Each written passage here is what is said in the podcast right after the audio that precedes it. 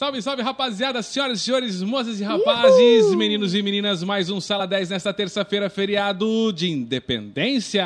E quem disse que a gente não trabalha no feriado, né? Ah, eu sei que você foi pra um casamento. Fui. E tô tá inteira, viva, tá tô viva, inteira, tô é? inteira, vivíssima. Você gritou independência ou morte isso. lá, você deu uma de Dom Pedro. Muito bem, Bruna Veiga, é isso. Hoje, mais uma terça-feira e mais um convidado para a gente aqui Muito hoje. Muito especial, né? Uma honra receber esse cara. Ele ah. que é um dos maiores jornalistas dessa cidade, recentemente escreveu esse livro aqui que está comigo, ó, Cruzeiro, a, a Grande História. Exato. Jornalista Paulo Antônio de Carvalho. A salva de palmas, senhoras e senhores! Esse sim, mano, esse sim. Caramba, bicho, um baita de um livro. Quantas páginas tem aqui, ô Paulo Antônio? É, boa noite a todos. Boa noite. Satisfação estar com vocês aqui.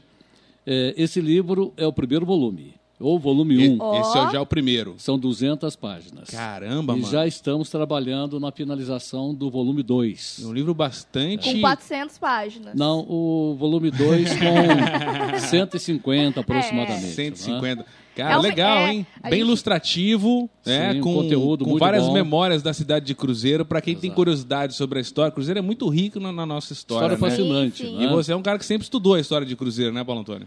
É, faz seis anos que eu venho estudando mais Você a fundo. faz essa pesquisa aí. É, eu fazia pesquisa antes, mas é de seis anos para cá que eu venho me dedicando uhum. a essas pesquisas, especialmente para livros. Decidi escrever livro uhum. sobre a, a, nossa cidade, a origem de Cruzeiro. É, coloco o dedo na ferida em alguns assuntos. Ah, essa oh, aí isso é bom, isso é da, bom. Da ferida ah. aí. Tem que falar, né? Tem que ser uma coisa diferente. A gente gosta de polêmica é. aqui no E o programa. volume 1, ele Ah. vem de 1870 até Isso que eu 1969. Ah, legal. Você Tem pega uma uma, parte, uma linha né? do tempo aí, Uma então. linha do tempo aí de quase 100 anos, não é?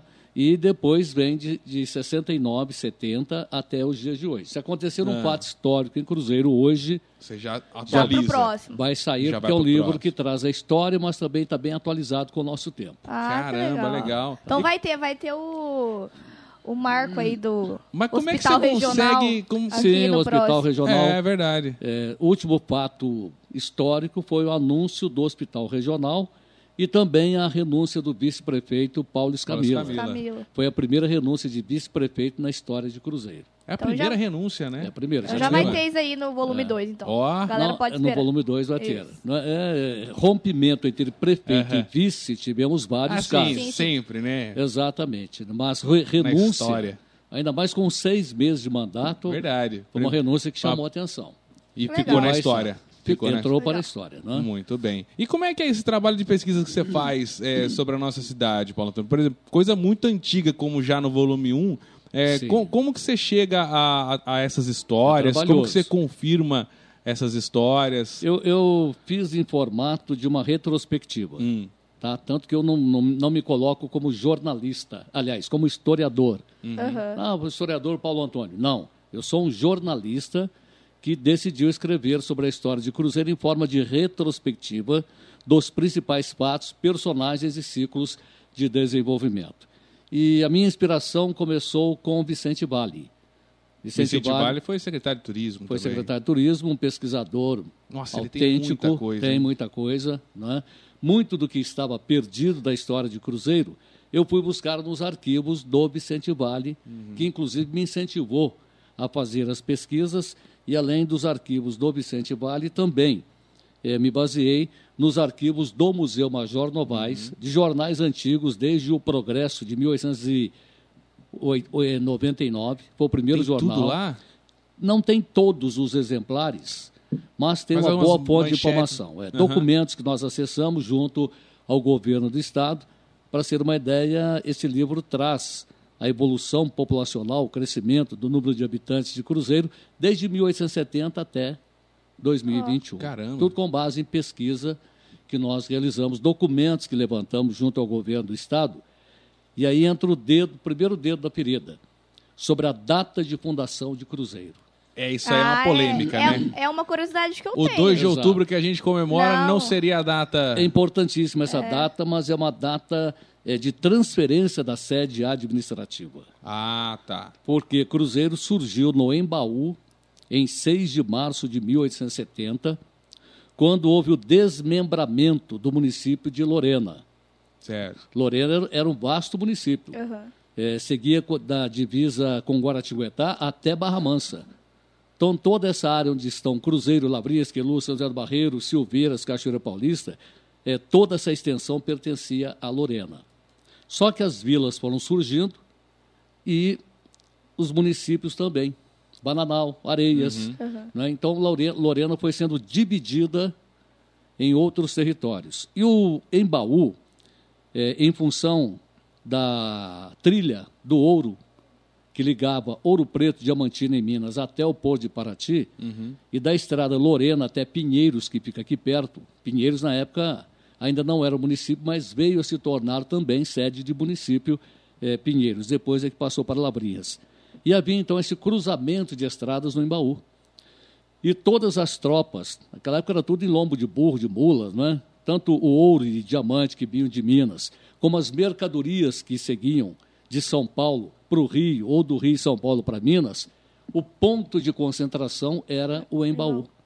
Então o Embaú se desenvolveu, eh, chegou ao ponto de ser chamado de capital do sertão. Ó, Tinha naquela época a mesma importância que hoje tem São José dos Campos para a nossa região. Caramba. É. E os moradores, então, fizeram um movimento, eh, liderados pelo coronel José Joaquim Ferreira, para que o Embaú se desmembrasse de Lorena para a ocorrência de fundação de um novo município. Como já existia no Embaú a, a capela de Nossa Senhora Imaculada da Conceição, o município foi batizado de Nossa Senhora da Conceição do Cruzeiro, em função do cruzamento de Esse estradas. foi o primeiro nome de, de cruzeiro. Foi o primeiro nome de Cruzeiro, é, município fundado em 6 de março de 1871. da santa padroeira ali do local. Exatamente, Eles- em torno os da igreja. moradores eram devotos dela. É, geralmente os municípios surgiam no entorno de uma igreja. Aham. não é? E então o começavam. Embaú, como foi Lorena, como foi Guaratinguetá né, e outras cidades, é, o Embaú, como cidade, como município, desmembrando-se de Lorena, é, teve esse nome em função da Santa Padroeira e em função do cruzamento de estradas. Só que com a E construção. isso não foi dia 2 de outubro, né? Não, aí entra agora É. 2 de outubro, que é também uma data importante. Aham. né? Agora, dia 2 de outubro, com certeza nós vamos ouvir dizer Cruzeiro comemorando 120 ter- anos de Aham. fundação. É verdade. Não. Não. Pode jogar mais 30 anos aí. Cruzeiro tem 150 anos É ruim. de fundação, considerando o 6 de março de 1871, O Não é? Embaú, lá. com o sede no Embaú. Aham. Depois da construção das ferrovias Rio, São Paulo e Minas e da estação central que nós conhecemos, o que aconteceu? Estação, movimento de passageiros, tudo isso, todo esse fluxo exigiu o quê? Residências, eh, hotéis, restaurantes, hospedarias, porque havia muita gente eh, sendo transportada entre Rio e São Paulo. Ao mesmo tempo em que os burros e mulas perderam o seu sentido. Ninguém ia mandar mercadoria para Minas ou trazer de Minas para cá. Em lombo de bolsa, a ferrovia estava aí. Então, os vagões ferroviários substituíram essas tropas e o Embaú perdeu a sua força, enquanto que aqui, a Vila da Estação do Cruzeiro, né, estação central que nós conhecemos, e Cruzeiro por pertencer ao município de Cruzeiro, da Vila do, do Embaú. É, esse local, no entorno da estação, cresceu e o Embaú perdeu força. Aí E foi crescendo. trocar. O poder econômico da Aham. vila da estação do Cruzeiro tornou-se mais importante que o Embaú. Aí o que fez o governo do estado? Ó, o Embaú você vai voltar a ser uma vila rural, um distrito rural. E a Vila do Cruzeiro, do entorno da estação, que era um bairro ser- rural, passou a ser a sede da cidade. Ah, Tá? Como isso acontece? Não houve desmembramento de terras, não. O município continuou do mesmo Aham. tamanho e em 2 de outubro de 1901 é que ocorreu essa lei transferindo a sede, ou seja, transferindo, quando a gente fala transferindo a sede administrativa, é transferindo os vereadores que faziam reuniões sim. no Embaú, passaram a fazer reuniões ao- no entorno da estação. Primeira sede da Câmara de Cruzeiro foi na esquina da Rua 3, com a Major Novaes, onde hoje fica o primeiro grupo. Ali tinha uma delegacia de polícia e com a transferência os vereadores passaram a fazer as suas reuniões nessa Claro. delegacia onde se instalou a primeira Câmara do, da nova cidade, não do novo município, entendeu? Aí, ó. E, Então- o nome, o nome Então, Cruzeiro conseguiu... tem mais 30 aninhos aí. É, pra em, do- é bem em dois de, velho já, é, em 2 de outubro de 1901, o nome da cidade ainda era, o nome do município ainda era Nossa Senhora Imaculada Conceição do Cruzeiro. É isso que eu queria falar. Perdão, te Sim. cortar. Aí, em 1903 é que a Câmara votou um projeto excluindo Nossa Senhora e ficou apenas Cruzeiro. É, Tá. E aí que muita gente pensa, né, que cruzeiro é por causa de cruz, essas coisas. Não tem nada a ver Tem o nada nome. a ver com aquela cruz na Rua Na Rua 2, dois, onde é. Ah, não tem nada a ver com a cruz. constelação lá, cru- Não. cruzeiro. São Não, tem nada a ver, é, não tem nada a ver com a cruz que instalaram Time no de alto da serra, lá É. onde hoje está a Santa. E muita gente pergunta, né? Fazendo Nossa, a cruzeiro pode divisa, da né? cruz? Não, tem nada a ver com cruz. É cruzamento de estradas. Inclusive, esses documentos foram entregues para provar essa versão do cruzamento, como o nome da cidade. Esses documentos foram entregues no arquivo de Cruzeiro em 1934 ou 35, só que esses documentos sumiram. Como vários outros documentos desapareceram na história do Cruzeiro. Mas tem a citação de livros de história de Cachoeira Paulista, né, é, Aí falando sobre. Comparou as versões. Não, não, tem, tem na, essa versão eh, no livro em Cachoeira Paulista, da história de Cachoeira Paulista, que é Cachoeira Paulista em Baú, Ah. Do lado ali. né, tem muito a ver, né? Eh, então, eh, essa história de Cachoeira Paulista se misturou com a do Embaú também, e ali existe a citação de que um, um do distrito lá de, lá, de do Embaú, o Godoy, né, ele trouxe os documentos para deixar no arquivo de Cruzeiro, só que esses documentos desapareceram. Agora, o que gerou confusão foi que em 49, 1949, o vereador Alberto Gussen apresentou um projeto na Câmara eh, passando a considerar o 2 de outubro como dia da cidade. Tá? Não é dia do município, é dia da cidade, porque é uma data importante. Eu defendo que o nosso desfile cívico deva ser mantido no dia 2 de outubro, porque 2 de outubro é uma data importante, foi quando transferiu a cidade. Tá? Mas eu também defendo que no dia 6 de março se faça um ato É, É, tinha ué. que ter alguma coisa na ali. Câmara ou na Prefeitura Aham. marcando, ó, hoje é o dia da fundação de Cruzeiro. Tá? É, em função dessa lei de 1949, houve uma confusão de interpretação e, a partir de então, eh, os professores começaram a ensinar em sala de aula, os políticos da cidade, mal informados, como ainda são até hoje, Uhum. eles aceitaram o 2 de outubro, não, dia da emancipação fizeram nenhum político-administrativa. projeto para... Até hoje não teve nenhum projeto na Câmara para... Não, não precisa ter. Não precisa. Isso Porque o aí é 6 de só- março tem documentos provando Ah, tá. que é a fundação. O 2 de outubro é importante em função da transferência da sede. Tá? Então, houve essa confusão toda.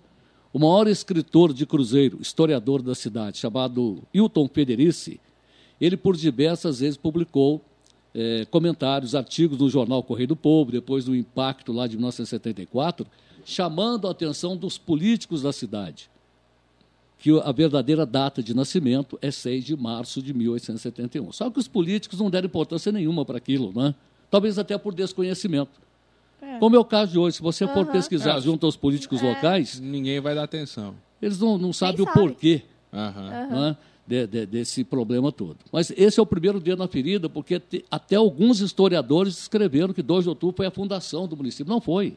Houve a Caramba. transferência da sede administrativa. Que isso. Não se fundou. Se funda o município. saber ao certo, né? É, você funda o município quando se desmembra. Sim.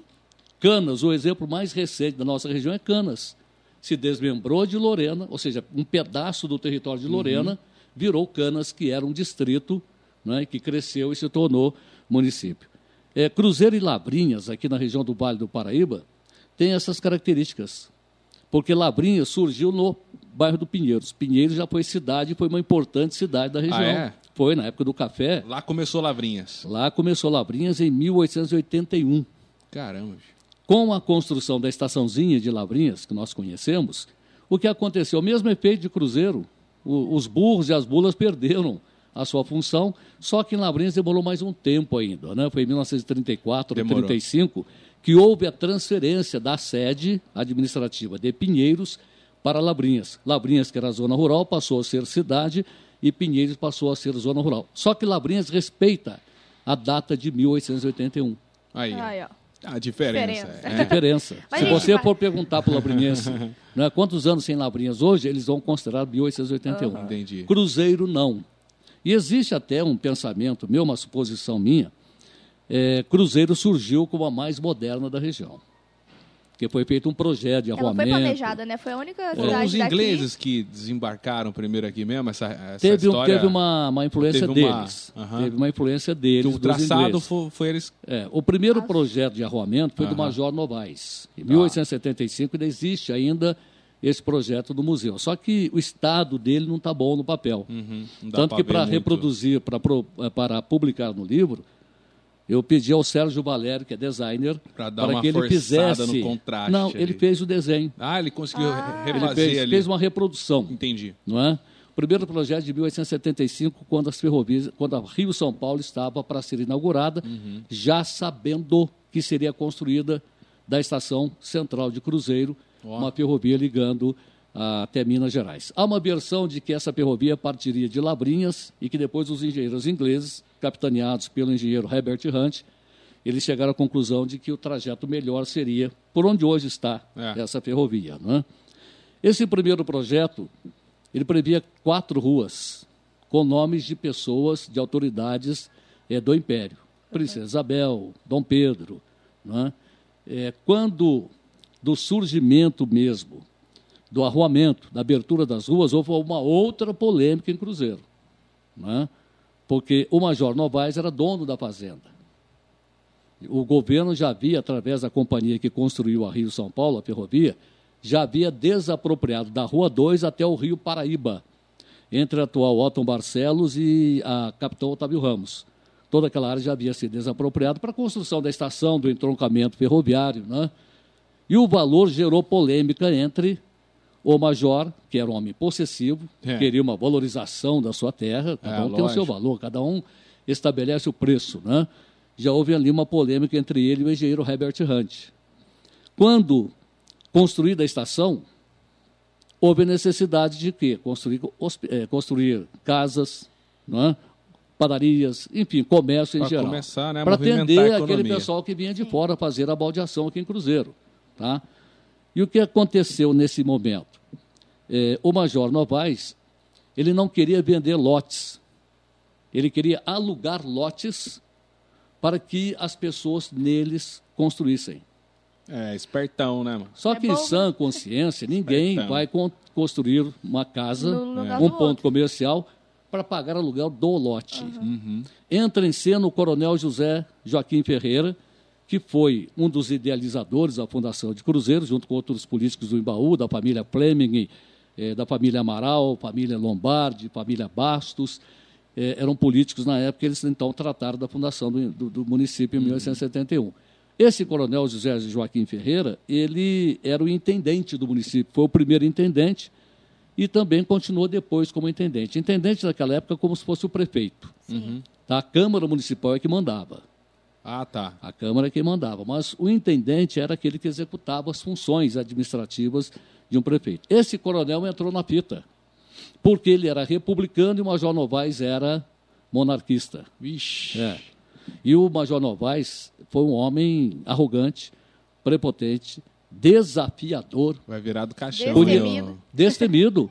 Vai rolar do destemido. caixão lá. Não, não estou criticando. É, Era, era, era a personalidade dele. Aham. E um homem de uma. Ele, ele era um, um- Corajoso. tipo um prefeito de Cruzeiro aqui? Não, não, ele era dono da mandava- fazenda que- Ele só tinha a terra dele. A terra que ele herdou. Ah, tá. Ele, com 36 anos, casou-se com uma senhora de 65 anos, a dona Fortuna. Fortunata. Olha lá. Não é? Ah, Eu, é, eu falei- é. Gente boa. E ele todo, mas ele já era um homem rico. Aham. Ele tinha muita terra aqui pro lado da Vila Batista. Ela conquistou A- a- ele ali. A fazenda dele terminava na Vila Batista, Rio do Lopes, Aham. margem esquerda. E a fazenda da Fortunata terminava no Rio do Lopes, margem direita. Entendi. Ele casou-se com ela e tornou-se um dos maiores Aí. proprietários da região, latifundiários da região. Pois bem, ele não queria vender lotes para as pessoas construírem, queria alugar. Tá? E quem ousasse construir, ele mandava derrubar à noite. Esse coronel Zé Ferreira, primeiro passo dele, fez publicado no Jornal do Comércio do Rio de Janeiro uma crítica pesada ao major. Mas se aqui é Estado de São Paulo, por que foi publicar lá no Rio de Janeiro? Aham. chamando ele de representante do demônio, como se fosse uma manifestação da população. Porque a capital ficava no Rio, Aham. o palácio de Dom Pedro ficava lá no Rio, e naquele momento o major queria eh, ganhar mais outro rótulo, não é? o de barão. Ele tentava ganhar de barão. Mas aí saiu uma publicação dessa no jornal. se sabe que ele não era de muito diálogo, inclusive com a própria justiça, que brigava com os irmãos em função é, de divisas, de, de, de propriedades. Ele perdeu essa condição de continuar reivindicando o rótulo de é, barão. Pois bem, esse coronel Zé Ferreira conseguiu do governo do estado a desapropriação de 33 hectares no trecho da Otton Barcelos até a Capitão Otávio Ramos para abertura das ruas 2, 3 e 4. Yeah, mas já, já, já era assim, numerada mesmo? 2, 3, 4 ou não tinha por... nome mesmo? Não, não tinha. Não tinha esse Por conta de... do Major Novaes, se a planta de 1875 prevalecesse, ah, tá. teria nomes. Uhum. Por conta do Coronel Zé Ferreira, aí entra a influência do engenheiro Herbert Hunt, porque na Inglaterra se usa muito nome, é, números, né? De número, né? Nova York também, por influência uhum. inglesa. E Cruzeiro, então, surgiu com essa influência de números, não tinha nomes. Tá? É, Rua 1, Rua 2, Rua 3, 3 Rua 4. Até a 10, lá 11. É. Então, dessa forma, 33 hectares foram desapropriados. O major não concordou com o valor. Uhum. Foi necessário fazer mais duas ou três avaliações e prevaleceu a avaliação do governo do Estado, ratificada por esse coronel José Ferreira que era o opositor ao Major Novaes. Irritado com essa situação, o Major tratou de fundar o município dele, município de Novaes, com desmembramento. Ele queria fazer um município. É... Chegou. Caramba, mano. fez, fez uma fez festa com banda de música que ele bancava a banda para mais de mil pessoas. Festeiro, festeiro. Mais de mil geral Não, ele gostava de festa. É. Mais de mil pessoas. É, houve uma passeata desde a sede da fazenda até a estação, plantaram árvore. Só que entra novamente o coronel José Ferreira e seis ou sete meses depois ele consegue anular o ato de criação certo. do município de Novaes e volta a ser cruzeiro.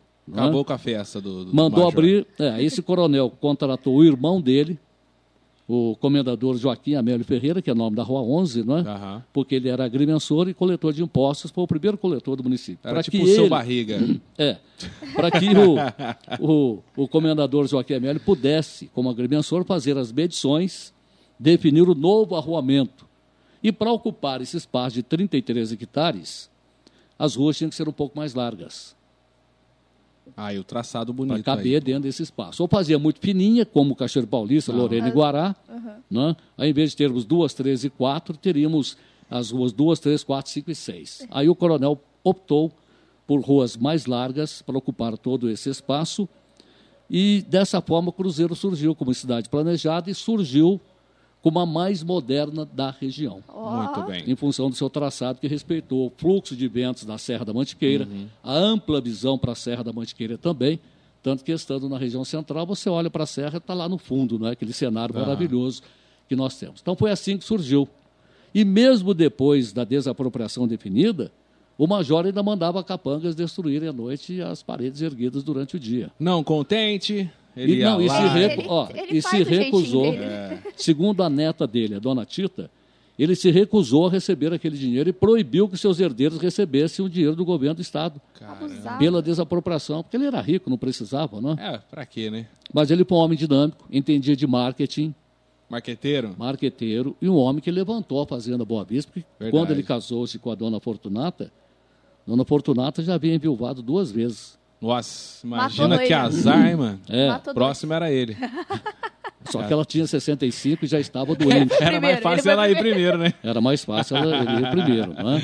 E quando ele é. se casou, a dona Fortunato se enviou, ela enviou o voo é, da segunda vez, ela não conhecia nada de administração de fazenda. Uhum. Porque naquela época a mulher era para servir ao marido. É. Aquela história, né? Seu pai me usar essa noite, é. aí eu vou me lavar, ou então o marido ó, vai se lavar uhum. para me servir à noite. Era assim que funcionava. Tudo é? no esqueminha. E cuidar da família. E como ela não teve filhos nos dois casamentos, com 65 não iria ter, quando casou-se com o major. Não é? Ela morreu em 1974 e ele herdou toda essa propriedade uhum. e pôde levantar a Fazenda Boa Vista. Legal. Que não Talvez... deveria ser chamado de Museu é. Major Novaes, deveria o... ter o nome dela lá, né? Dela ou do, ou do segundo marido. É, do ex-marido. Porque ali quem constituiu a Fazenda em 1780, aproximadamente, 1790, foi o Joaquim Ferreira da Silva. Capitão Joaquim Ferreira da Silva, que era um homem rico, comprou as terras para formar a fazenda. Não é? Ele já estava com mais de 40 anos quando ele casou-se com a Fortunato, uma mocinha de 15 anos. 15 anos naquela época, podia casar a mulher porque ela sabia lavar, passar, servir o marido Já e é. cuidar da família. Não é? Em 1935, aproximadamente, esse capitão Joaquim Ferreira da Silva foi morto na região onde hoje está a Vigor, perto do Paraíba, por Hum. um escravo que veio de campanha do sul de Minas. Muito estranho, foi um, um crime. Mas foi tipo planejado aí? Foi um crime planejado. O cara não ia sair Cara lá de veio de, campanha pô, e vir campanha aqui pra matar, matar. o dono da fazenda. É. A Fortunata, viúva, ela nomeou como inventariante o capitão Antônio Dias Teles de Castro, com quem ela veio se casar três ou quatro anos depois. Gerou até uma desconfiança na época, uma suposição de que a morte do, do capitão Joaquim Ferreira da Silva teria sido armada pela dona Fortunata e pelo capitão Antônio. Nossa. Mas nem tem nada. Ó, né? Não, chegou a haver um processo a respeito, só que não teve fechamento esse processo. Entendi. O Vicente Vale, pesquisador, tentou levantar esses dados, mas não chegou ao final, porque sumiu também. Né? Mas ninguém provou o envolvimento dos dois. Aí, esse capitão, casado com a Fortunata, esse capitão era rico também, em Lorena. Família Castro, riquíssimo lá em Lorena. E ele também viúvo, casou-se com a dona Fortunata, e os dois construíram esse casarão, que hoje é o museu. Museu. Então, até por uma questão de justiça, Deveria Né? ter o nome dele, não dele, capitão, ou então da Fortunata. É. é, ué, pô. lógica. É. Ô, Tem que Paulo, mudar muita a gente coisa vai aí. dar uma pausa rapidão Dá no uma papo, pausa aí. porque quem está acompanhando a gente lá no Facebook, agora a nossa transmissão vai ser cortada lá e você vai acompanhar na íntegra, ao vivo, pelo YouTube. YouTube. Aí você vai pra lá agora, Corre pro YouTube. youtube.com barra sala 10 podcast, tá? youtube.com barra sala 10 podcast. A gente deu essa degustaçãozinha pra galera do Facebook, mas corre lá que tá rolando ao vivo em tempo real no YouTube. Vai ter e mais seguimos por aqui. histórias. Não, história é o que não Tem. falta. História que não falta, né? História é o que não falta. Isso aqui é só o começo, é, só o É. volume 1. Vão ter quantos volumes, ô Paulo? Dois. Dois só? Ah, não, vai não ter é mais. Vai ter mais. Eu pretendo lançar o 2 Não é agora, no final do ano. Mas né? O já? Final de outubro ou começo de novembro. E Ah. aqui você fez. é, como é que você fez? Você, conseguiu alguma editora? Você lançou Thiago, independente? o Thiago, conhece o Thiago? Qual o Thiago? Thiago Coutinho. Conheço, que diagrama É muito da, bem. mesma, é da mesma geração sua. sim, aí, sim, né? se formou lá na, na, na Ele que plateia. está fazendo. Esse primeiro volume foi montado Hum. tá, pelo Nino Ferraz. O Nino que já faleceu, né? né, o Nino Ferraz, que foi é, diagramador da Folha, Folha da, Um cara da muito revista competente. Veja, competente. E houve até uma coincidência triste, porque no dia em que a gráfica me ligou, o cara da gráfica falou, Paulo, seu livro está pronto, pode vir buscar. Aham. Duas horas depois eu recebi a notícia do falecimento do Nino. É, foi recente, Quer né? dizer, o Nino ele viu só o rascunho do livro, ele não, Não viu, viu o o livro livro, pronto. já pronto. Ele viu o rascunho, porque a editora manda uma... A gráfica Prévia, né, manda uma um... prévia. tipo um. PDF lá pra Não, vocês. manda sim. Manda sim mesmo? É, mas é um rascunho. Entendi. Ele chegou a ver, mas Só o livro mesmo não. Tanto que na- na- no volume 2 eu tenho que prestar uma homenagem ao Nino, né? Pela paciência que teve de montar o primeiro. E o Tiago, ele vem agora com uma nova roupagem para o livro, para a segunda edição. Pro, aliás, para o volume 2. Ah. Ele vem com uma nova roupagem, uma visão mais Design. moderna, é, Uhum. um design, algo mais moderno Mais que ele está bolando. O volume 2 o volume dois, ele vem de que ano agora? Começa? 1970. Ah, já é uma parada mais. Aí É. você já pega agora esses Até esse prefeitos. ano, é. Pega o é, Hamilton, Hamilton Hamilton, Jorge Santiago, João Aí Bastos, vem Paulo Escamila, aí Pablo vem Guimarães, até Pablo. Guimarães, vem até o Thales Gabriel. Ó, atual. É, vem até o Talisão atual. vai estar aí, então. Aí nós já vamos ter bastante foto colorida. Não, é tudo em preto e branco. Ah, você tá fazendo tudo em preto e branco? Tudo, tudo em preto Ah, e branco. Até por recomendação da própria gráfica, por ser um livro De Aham. história, assim. sobre história, Sobre história. em preto e A branco. própria gráfica. De onde é a gráfica? É São José dos São Campos. José dos Campos? Sim. São quantas cópias já, Paulo? Hein? Quantas cópias que você fez? Mil. Mil cópias. Mil, entendeu? Tá, tá por aí, E correndo. quem quiser comprar, onde compra? Na Casa Zapa, Tá. Na banca do Everson. A banca dos maiores fofoqueiros da região. Tá É, todo mundo se lá. não for o campeão de audiência e Campeão fofoca. de né? audiência É. e fofoca. É. Vou comprar com credibilidade. A venda também na banca do Petrela, que fica na rua Ipiranga, Legal. perto da antiga Brama, Sim. e na livraria e papelaria Brincar. E E online? Online não dá pra comprar? Online? Não, Online por não. enquanto não. Por Joga enquanto pra não. E você não fez uma noite de autógrafos, um negocinho, É. pá, Eu, lá no pretendi, museu? Uma eu parada... pretendia fazer, É. não, eu pretendia fazer, mas em função das regras aí da pandemia, Da pandemia? Sim. somente para 30 pessoas. Nossa, aí não. Aí eu pensei, pô, eu vou, Esperar mais um pouquinho. eu vou convidar 30 pessoas, eu vou esquecer de alguém. Sim. É. Não é? Corre se, Melhor risco. não. se faz aberto para 30 pessoas, podem aparecer 50, 60. É. Então aí nós chegamos à conclusão, fizemos um lançamento através do Manuel Felipe no Facebook. Manuel Felipe também deu um grande apoio para a gente, né? Depois fizemos semana passada, no dia primeiro, com a Cláudia Lá do, do, museu. teatro, né? Do Fize- teatro, não, do museu, do perdão. museu, fizemos o lançamento, né? E hoje estamos aqui. Legal. Nós temos feito a divulgação assim, através dos canais eletrônicos. É, né? não. E- Presencial ainda não. Talvez o volume 2 Uhum. tenhamos essa condição de fazer vai o ter. lançamento presencial. Deus E, quiser. Paulo, da onde surgiu é, esse amor pela nossa cidade? Como começou assim? Bom, eu, eu, Você eu sou- de Cruzeiro, um né? livro. eu sou natural de Cruzeiro, Sério, né? Cruzeiro? Achava que Sou. você fosse mineiro. Não. Eu sou natural de Cruzeiro, mas com muita ligação na zona rural. Minha família Sim. teve origem no Embaú e depois no Brejetuba. Certo. Né? E eu tive muito assim, influência rural. Tanto que até hoje eu Você gosta de vivo morar na, na zona roça, rural. É, né? gosto de morar na roça, vivo, vivo no meio rural, né? Sem esquecer da minha profissão. E, e surgiu esse amor, é, eu me lembrei tempo atrás, caramba, um tio meu chamado Joaquim Ferreira de Carvalho, lá em 79, 80, quando eu estava começando no rádio, ele me chamou na casa dele para um café e falou, um dia você vai escrever história de Cruzeiro. Olha, E eu tenho muita coisa para passar para você, falou assim. Né? Conversamos por duas ou três vezes, mas não houve interesse nenhum naquele momento. Aí depois que eu li Vicente Vale e li eh, Wilton Federici, aí despertou aquele interesse de fazer a pesquisa sobre a história. Porque eu falei, caramba, Vicente levantou aqui um documento, a certidão de nascimento de Cruzeiro, que está aqui Ninguém, no né? livro, É. de 6 de março de 1871. Por que que fala que foi fundado em 1901? Aí começou por aí. E foi, Comecei né? com uma coluna no jornal A Notícia, Aham. convidado pelo Tarcísio Santiago em 2004, 2005. Aí eu fui depois, eu lancei o meu jornal e fiz uma página inteira sobre a história, pesquisa aqui, pesquisa ali, algumas coisas que o jornal publicou ou que lá atrás também, algumas coisas estavam erradas, eu tive que corrigir. Então eu levei cinco anos para concluir essa pesquisa. De um livro que traz, inclusive, é, fatos nunca contidos em outros livros. ó, Ô, louco. Fatos inéditos. Já, Eu já eu- teve muito livro sobre Cruzeiro? Nós já tivemos história, assim, livros da sobre a história de Cruzeiro, mas sobre a fundação. Mais sobre a fundação. É, mais sobre Não a é uma fundação. coisa mais né? completa, assim. Não, eu trago aqui a retrospectiva. De, Traz tudo. eu trago a retrospectiva de como se formou e cresceu a Aham. zona do Meretriz em Cruzeiro, que foi uma das maiores do eixo Rio-São Paulo. A história da iluminação pública, né? a, a- a polêmica da transferência da sede administrativa, a Revolução de 32, a Estação Central. Uhum. Eu trago detalhes técnicos eh, da escrita da época sobre a construção da ferrovia Cruzeiro Sul de Minas. De que forma, qual a tecnologia empregada naquela época para o grande túnel, que foi um grande desafio para o Brasil Aquele naquela época.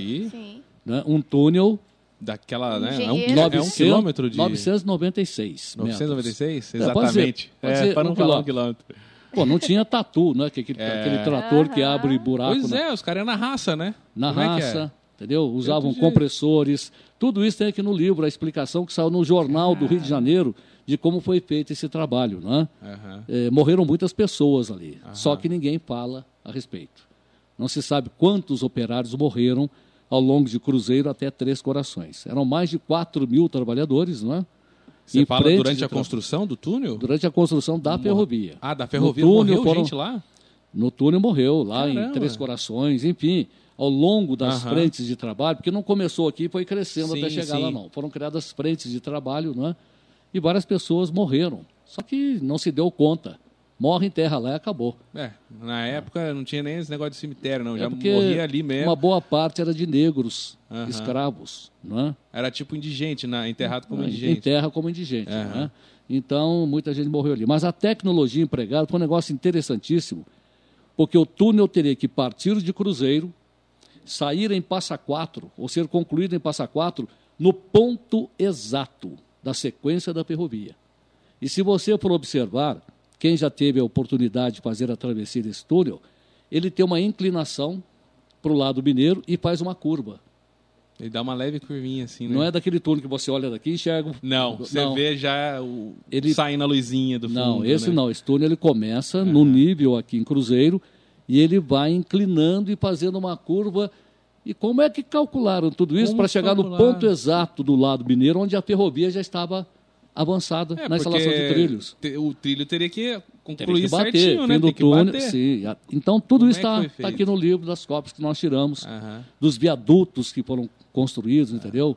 eh, do canteiro central, que- onde hoje está a estação e onde surgiu a zona do Meretrício, porque o, o engenheiro Herbert Hunt, centenas de homens ficaram aqui em Cruzeiro. Outros centenas e mais centenas A foram se famosa espalhando. zona mesmo. Prostituição. Não, em três anos aqui em Cruzeiro, Cruzeiro só é- homens Só acampados homem. não iam, iam precisar de mulheres. É, ué. E o engenheiro Herbert Hunt promovia a vinda de mulheres do Rio de Janeiro, da prostituição, Ah, é? Vindo do Rio de Janeiro? Rio de São Paulo. As primas. vinham- as primas. As primas. E elas Ah. serviam aos seus clientes em barracas de lona eh, no pátio barraca de lona da estação. mesmo. Barracas de lona, até que foram construídas as As casas. primeiras casas no bairro do Norte. Ah, Bairro Por- do Norte seria onde hoje? Bairro do Norte é o mesmo nome, é perto da Máxima. tá, tá. Não é? E bairro do Norte, porque muitas das prostitutas eram viúvas Né? de nortistas, de homens que foram para a guerra contra o Paraguai e que elas ficaram viúvas e muitas Aí. delas vieram para cá. Não é? E surgiu a zona Ah. que cresceu e ela nunca foi citada em publicação nenhuma devido ao preconceito. Sim. Ah, e também tinha muito rico envolvido, muito nome famoso ali que Sim, frequentava, né? sim. Não Queria, né? É, não, e nunca foi citada até por um preconceito, conservadorismo, mas a, a cidade reconhecia a zona como importantíssima para a economia. Sim. É por causa Local. disso que É, ué. aceitava, né? Aceitava em função do. É, da mas economia. Aham. todo mundo olhava as mulheres da zona, porque era diferenciada, elas eram diferenciadas das mulheres normais, como se dizia na época, não é? Devido à vestimenta delas. Então, e foi uma zona que eh, na década de 60 chegou, entre 50 e 60, chegou a movimentar mais de 400 mulheres, principalmente no finais de semana.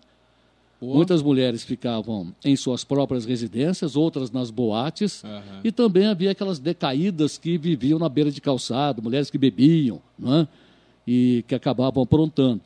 E muitas delas fizeram a vida, não é? se deram bem na prostituição. Em 1940 e alguma coisa, eu tenho aqui o histórico, porque eu também incluí nesse livro o noticiário policial. Os principais, Ah, é? os principais fatos policiais. Caramba, hein? O que, que teve Ah, de bom nessa Em 1940 época? e poucos, eu não tenho aqui na cabeça, mas no livro tem. é, três jovens É. da cidade foram lá para a zona e fizeram uma bagunça na boate Trianon, Olha lá. da dona Minerva. Quebraram A cadeira e coisa e tal. Chamaram a polícia, os dois policiais foram para lá e os três se investiram contra esses policiais, tomaram deles os espadins, até os revólveres. Nó. E um policial conseguiu recuperar o revólver. E um dos jovens, ao fugir, levou um tiro nas costas e morreu. É uma polêmica danada na época aqui. E o que aconteceu? O delegado de polícia mandou fechar a zona. Acabou com a zona. Só que três meses depois ele foi obrigado a reabrir. Porque os charreteiros, as cabeleireiras, porque havia cabeleireira na cidade exclusiva para atender as Ah, mulheres é? da zona. É. Olha, Ótimo. Costureiras também. Muitas costureiras trabalhavam para essas mulheres. gerou emprego pra caramba. Com Na época, certeza. não- na época você não comprava roupa feita, Mas é, essas... comprava o tecido e, e- E, e elas faziam. é. E segundo as versões, essas mulheres, as mais requintadas, elas copiavam modelos de artistas que apareciam em revistas. Sofia Loren e outras mais, não é? E as costureiras faziam. Então, é, bilheteiros, é, garotos que levavam bilhete para as mulheres da zona, mulher- bilhetes inclusive de homens ricos da cidade conhecidos. Porque os homens conhecidos da cidade, empresários, políticos, fazendeiros, eles iam à zona entre três e quatro horas da tarde, para que cinco, cinco meses estivessem em casa. Entendi. Porque naquela época as mulheres Ah, não. aceitavam, né? Elas, Elas- sabiam que os, os maridos estavam na Sim, mas elas engoliam, porque naquela época se separa, É. separação, se a mulher Ah, brigasse com o um marido e separasse, é. Mulher Ficava separada naquela época, elas, né? ficava feio. É. Então elas Depois, engoliam a mulher teve aquilo. uma voz ativa.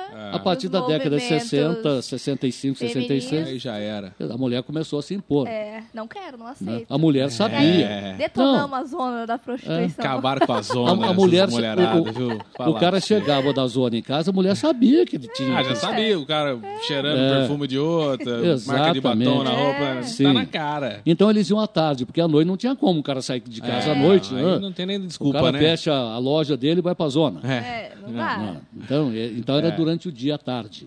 À noite era para os boêmios e para aqueles que vinham de fora. Aham. não é? E havia os E, bilheteiros, e a então, galera vinha tudo de trem nessa época para Cruzeiro? Como é que era o... vinha de trem. O pessoal se locomovia mais por trem. Para pela ter uma ideia, e o Evandro Machado, jornalista, é testemunha disso, quando nós estudamos comunicação social em Barra Mansa, É. é, Geraldo, o nome do colega de classe, de Angra dos Reis. Aí quando ele ficou sabendo, a sessão de Cruzeiro, É, somos. Nossa, a gente ia para a zona lá de trem. Eles pegavam o ônibus em Angra dos Reis, iam até Barra Mansa, e Barra Mansa vinham para Cruzeiro, só pra dar frequentava a zona e na primeira hora do dia seguinte pegava o trem de volta. Muitos faziam isso. Né? Muitos viajantes entre Rio e São Paulo faziam parada na zona. Teve até um caso de uma prostituta que ela veio do Rio de Janeiro para cá e aqui ela conheceu um comerciante do Rio que vinha de São Paulo, comprava em São Paulo e vinha de trem. E eles, Ah, é. eles se conheceram na zona. E o cara tirou essa Nossa. mulher da zona, foi para o Rio de Janeiro, Casou com ela? casou, teve filhos Ah e lá. netos. Aí, ó. Né? Eu cheguei, eu tive a encontrar oportunidade. amor em vários lugares. Dá. Eu falei, eu tenho, zona. que, eu tenho que entrevistar uma ex-mulher da zona. Mas você mas É. encontrou uma ex-mulher da zona dessa Aí época? consegui tá encontrá-la. viva? e e- e a, a história dela foi fantástica. Ela contando para mim, só não É colocou mesmo? o nome verdadeiro. Tá? Ela fez um nome fictício Ela falou, põe um nome fictício, escolhe um aí e ponha. Não é? Nossa. Aí ela contou que ela veio do Rio para cá, moça ainda. Mas é, ela, tá, Veio ela mora através onde de um hoje? amigo. Ela morava no Rio porque ela faleceu, está Ah, fazendo uns tá. dois ou três anos. Aí né? a gente já Você entrevistou ela já. Entrevistei né, por antes? telefone, é? né? Ela contando que veio para Cruzeiro através de uma amiga, gostou Olha. daqui, começou a ganhar dinheiro, principalmente sexta e sábado. E esse comerciante do Rio de Janeiro, ele veio de São Paulo, fez parada à noite na zona, num sábado, e lá eles se conheceram na boate Trianon. Foram para o quarto, passaram a noite lá na casa onde essa mulher morava. No dia seguinte, ele teria que embarcar às 5 da manhã para o Rio de Janeiro. E aí? Ele não embarcou. Gostou Foi uma da mulher? paixão assim à primeira vista. Que isso, cara. E Quando- ela largou da zona depois disso? No domingo à tarde ele voltou à zona e ela ficou surpresa de ver bater na porta da casa dela, não é? onde ela morava com a amiga. Olha. E ele, oh, mas você não foi? Não, não fui para o Rio de Janeiro. E ele levou flores para ela. Nossa, agamou. Aí começou ali, toda vez que ele ia para São Paulo, Rio, às vezes ele ia para São era. Paulo, já parava Tá aqui. vendo a dica? Até Leve que eles flores. foram morar no Rio de Janeiro, comerciante, ela mudou a vida dela no Rio de Janeiro, né? Eh, teve filhos, netos, e eu tive a chance de entrevistar essa mulher. Caramba, E entrevistei, ela me contou, falei, caramba, Foi em que ano isso? Mais Que ou menos. que ela- que- não, que aconteceu isso? É, do, deles se encontrarem? 1960 e poucos. 60 e poucos? Já estava a zona caminhando para o seu final em função das mulheres, né, que já não Já toleravam mais, mais. né? né? Os homens habituavam levar seus filhos com 14 e 15 anos para perder a virgindade na zona. Aham. Muitas Tinha mulheres, tradição, né? muitas mulheres lá foram professoras de sexo. Ó. Porque naquela época o filho, o homem tinha que ser macho, né? É, não, já. Vamos lá tirar É, esse o pai negócio ficava de aí. É. olho na filha para ninguém pegar, e- mas o filho é. ele levava para a zona, porque naquela época não era comum os namorados transarem. Sim, sim. Não era comum. Né? É, não, Namorava, só depois do casamento. O namoro era Ah. em casa, o sogro do lado, a Com a sogra do espingarda outro. na mão ainda. Era, era assim Tinha um funcionava. Por isso o que casavam muito cedo. também. É, já Por tinha isso que casar casavam. cedo. E algumas moças aqui de Cruzeiro Aí depois também, também era 10, 15 filhos, né? Exato. É, né? Não fazia antes, fazia depois. Algumas moças de Cruzeiro também foram parar na zona pelo simples fato de o pai descobrir que ela havia transado com o namorado. Ó. Não estava grávida, não. expulsava? Expulsava de casa. E a zona tinha uma organização de. Por exemplo, a mulher da zona tinha filhos. Né? Algumas engravidavam. Não havia esses métodos anticoncepcionais que nós temos hoje. E as mais velhas, aquelas que já estavam perdendo a clientela, elas ganhavam para cuidar dessas crianças. Caramba. Principalmente à noite, para que as mães pudessem executar a sua profissão. né? Entendi. Então, tudo isso aconteceu na nossa zona. Ela foi importante para a economia do município, né? E, mas muitos problemas de violência ocorreram, ocorreram a partir de 1950, Por conta 1960, dela. é, principalmente depois que a maconha foi se tornando popular. Entendi. Porque antigamente cocaína é era coisa rara. LSD era para artista lá dos Estados Unidos. E se comprava maconha na zona de Cruzeiro, não havia ponto em esquinas. Era só lá. O cara queria quisesse comprar maconha, tinha que ir lá na zona. Entendi. Entendeu? Tem vários aí Não que eu conheço hoje que estão com 80 anos, que fumavam uma maconhinha desse, que falavam para mim, falavam, a gente ia lá na zona comprar. né? Era o único local que se vendia eh, maconha. Aí depois houve aquela pressão toda, Caramba, né? finalzinho dos anos de 60 para início de 70, a zona foi perdendo força e acabou. Poxa vida. Hoje não é. precisa mais ter, né? Ah, hoje não, Não, agora tá. Agora com a esquina Agora, você... agora tem o Tinder, pessoal acessa lá e já É era. verdade, Exatamente. falando nessa questão de tecnologia, já que você to- tocou nesse assunto, Hum. você começou lá atrás, né? A Eu, impla- quando comecei, a... É, a sua, a sua profissão. ah, foi em 70. e- Jornalista mesmo, É. você começou a atuar quando? a Primeiro emprego set- seu. A partir de 78 eu já já estava na estava no- redação. no jornal- Final na de redação. 78. Eu comecei em 77 no jornal Panorama, junto com o Carlos Roberto da Silva. A gente fazia dobradinha no esporte. Não é? Geralmente o repórter ele começa no esporte ou começa É. na polícia.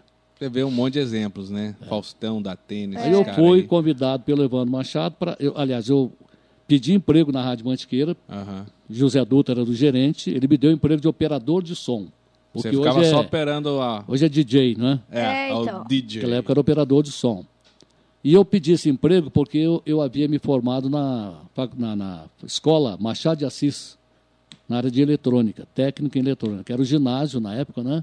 Eu fiz eletrônica no Machado de Assis. Fui para São José em 76, 77, trabalhar na Johnson.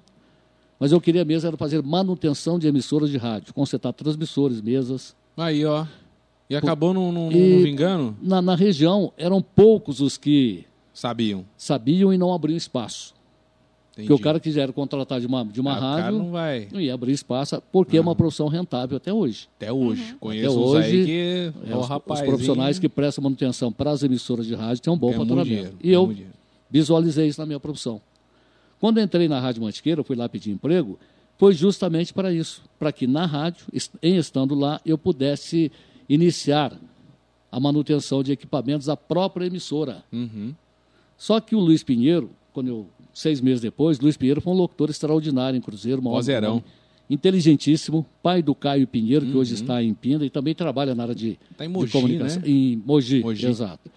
O Luiz Pinheiro, seis meses depois, saiu da rádio. Em meados de 78, ele deixou a rádio para ir para a rádio difusora de Taubaté. Aquele vozeirão dele, né? E a inteligência, era músico, cantor também. Então o Evandro Machado me convidou. Você não quer aqui fazer redação comigo, fazer reportagem? Coisa? Eu falei, ah, vamos fazer. Então eu comecei pela manhã, eu entrava às sete horas da manhã na rádio, fazia rádio escuta, não é? para depois eu redigir os boletins de hora em hora. Depois ia para a rua fazer entrevistas e meio-dia eu entrava na técnica de som, ficava até às seis da tarde. Cara, você morava na rádio. pô. Quase que morava. Morava. E saía às seis horas da tarde, pegava minha Brasilinha ou então um Fusquinha 68, Que na 70 época do era um baita de um carro. É, e Ó, de 1970 Meu O cara trabalhar em rádio tem uma Brasília, Na mano. realidade, a gente fala minha, mas era do meu pai. Ah, tá. É. É herdada. Uma Brasília 77. Uma Brasília 77, né? É, então a gente ia para Barra Mansa estudar. Entendi. E essa luta foi durante quatro anos. Quatro né? anos estudando. Jornalismo.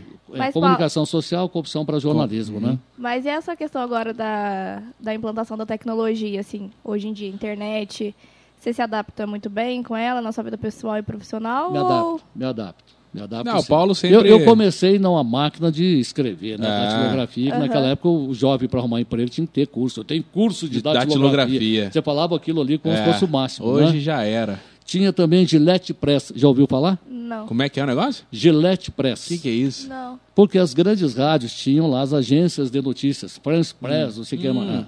E o Gillette Press nosso era pegar a Folha de São Paulo e Jornal Dá Globo um recorte e ali. recortava a notícia para poder ler. Boa. Então, Boa, era cara. saída. Ou, É, porque- ou fazer o rádio escuta aqui também. Eu fazia. Porque a notícia não chegava rápido igual é hoje, né? Não, Você não tinha que rápido. esperar o jornal do outro dia, aí você ia lá. Pô, você tinha que caçar a notícia. A Hoje- rapidez estava Tá no aqui. noticiário da Rádio. Gaúcha de Porto Alegre, que eu fazia a rádio escuta, que ela pegava bem aqui na, na região Ondas Curtas, né? Existe ainda Ondas Curtas? Acho que nem existe. né? Cara, um das curtas ainda existe. A Ainda Rádio existe. Aparecida ainda, Ainda tem. tem. então. É. A Rádio Globo do Rio de Janeiro, o Globo no ar, né? É. Ou então Pegava da, o mundo inteiro, né? A onda, ondas curtas. é, né? e também na Rádio Tupi. Eu gravava no Rádio Transglobo, que ainda está lá na Rádio Mantiqueira Caramba, ainda. hein, baita de um viu rádio. esse rádio, Eu vi é. lá na entrada lá. Eu gravava aquilo e depois ficava lá. Aham. Play. Para ir copiando as notícias né, para o Machado Sobrinho ler ou então para o Décio Luiz na época. E era triste quando você ia gravar, por exemplo, reportagem, é, era tudo na fitinha, né? Então dava uma, uma gafe, um erro, você tinha que ir lá cortar a fitinha e tal, o um negocinho, cortador emendava, É. putz, E o Dava mais gravador- trabalho, né? dava um O trabalho. gravador era desse tamanho aqui. É, e o jornal tinha que ir pro ar às sete, Sim, né? meio-dia. Meio-dia, ah, esse era, era o do Era o. Jornal Verdade, Que é o Jornal Verdade até hoje, né? para o Até qual eu vou voltar agora, É, então. dia 13. Aí, né? ó. Dia 13 de volta. É. A minha Você primeira- apresentou o Jornal Verdade? Não, eu fui repórter do Jornal Verdade, né? Quem era o âncora? Aí Era o depois Evandro? eu fui o editor da rádio, o âncora era Evandro Machado Evandro, né? e Luiz Pinheiro, e Décio Luiz. Décio Luiz. Né? Décio Luiz Caramba, e Luiz Pinheiro. hein? E o Que Evandro dupla. Machado, dupla boa. Né? Pô, A minha primeira entrevista foi com o coronel Erasmo Dias. Quem era esse cara? Secretário de Segurança Pública do Estado de São Paulo, naquele tempo em que o secretário de Segurança ia pra rua pra bater Caramba, já bandido. botaram você numa furada É? já? O Evandro Machado, que me fez essa. Ele era cara. político também e É. veio à Câmara de Cruzeiro, pra É. uma reunião, buscar voto e coisa e tal. Pô, eu tava cansado de ver aquele cara na televisão com um pau de matar cobra na mão, Você imagina. que era o porrete que a polícia usava, revólver, bandido bom é bandido morto. Nossa, e cheio ele dos coma... discursão. Não, e a gente via na televisão ele comandando eh, policiamento lá em São Paulo. Para. O homem enfrentava bandido. É. Não é como hoje que o coronel é aquela figura que É. fica atrás de uma mesa. Sim. Ah, Os caras tinham medo Ah. mesmo do coronel, né? Tinha O medo. bandidão já olhava assim, Tinha. eita, vou Tinha correr. medo. E a gente viu o cara lá, pô, minha primeira entrevista, o Foquinha ainda, né? É. Iniciando. Eu fui lá com as perguntas já feitas pelo Evandro. Já prontinha. havia pronto. Aquele gravador pesado na mão Putz, direita. eu imagino. Hora Era o gravador que tinha com um microfone junto? Não. Ou era só o gravador mesmo? podia colocar, ele era desse É, porque tinha uns caras ligavam o microfone, não era mais É, um negócio pendurava e punha o... Putz, é. Eu com aquele gravador na mão e o papel da pauta na Ah. outra. Me deu uma tremedeira diante daquele homem, cara. Caramba, hein? Que tremedeira. Foi necessário o Roberto Gomes de Carvalho, que era jornalista também na época, segurar o papel, a pauta, Aham. para que eu pudesse com as duas mãos segurar e entrevistar o. Pra seguir. O coronel Mas depois da primeira foi, né? É, foi Primeira o que ele pergunta. falou, é sua primeira entrevista, você está trêmulo. Né? Eu falei, é minha primeira entrevista, deputado. Ele falou, meu primeiro tiro também foi assim. Nossa.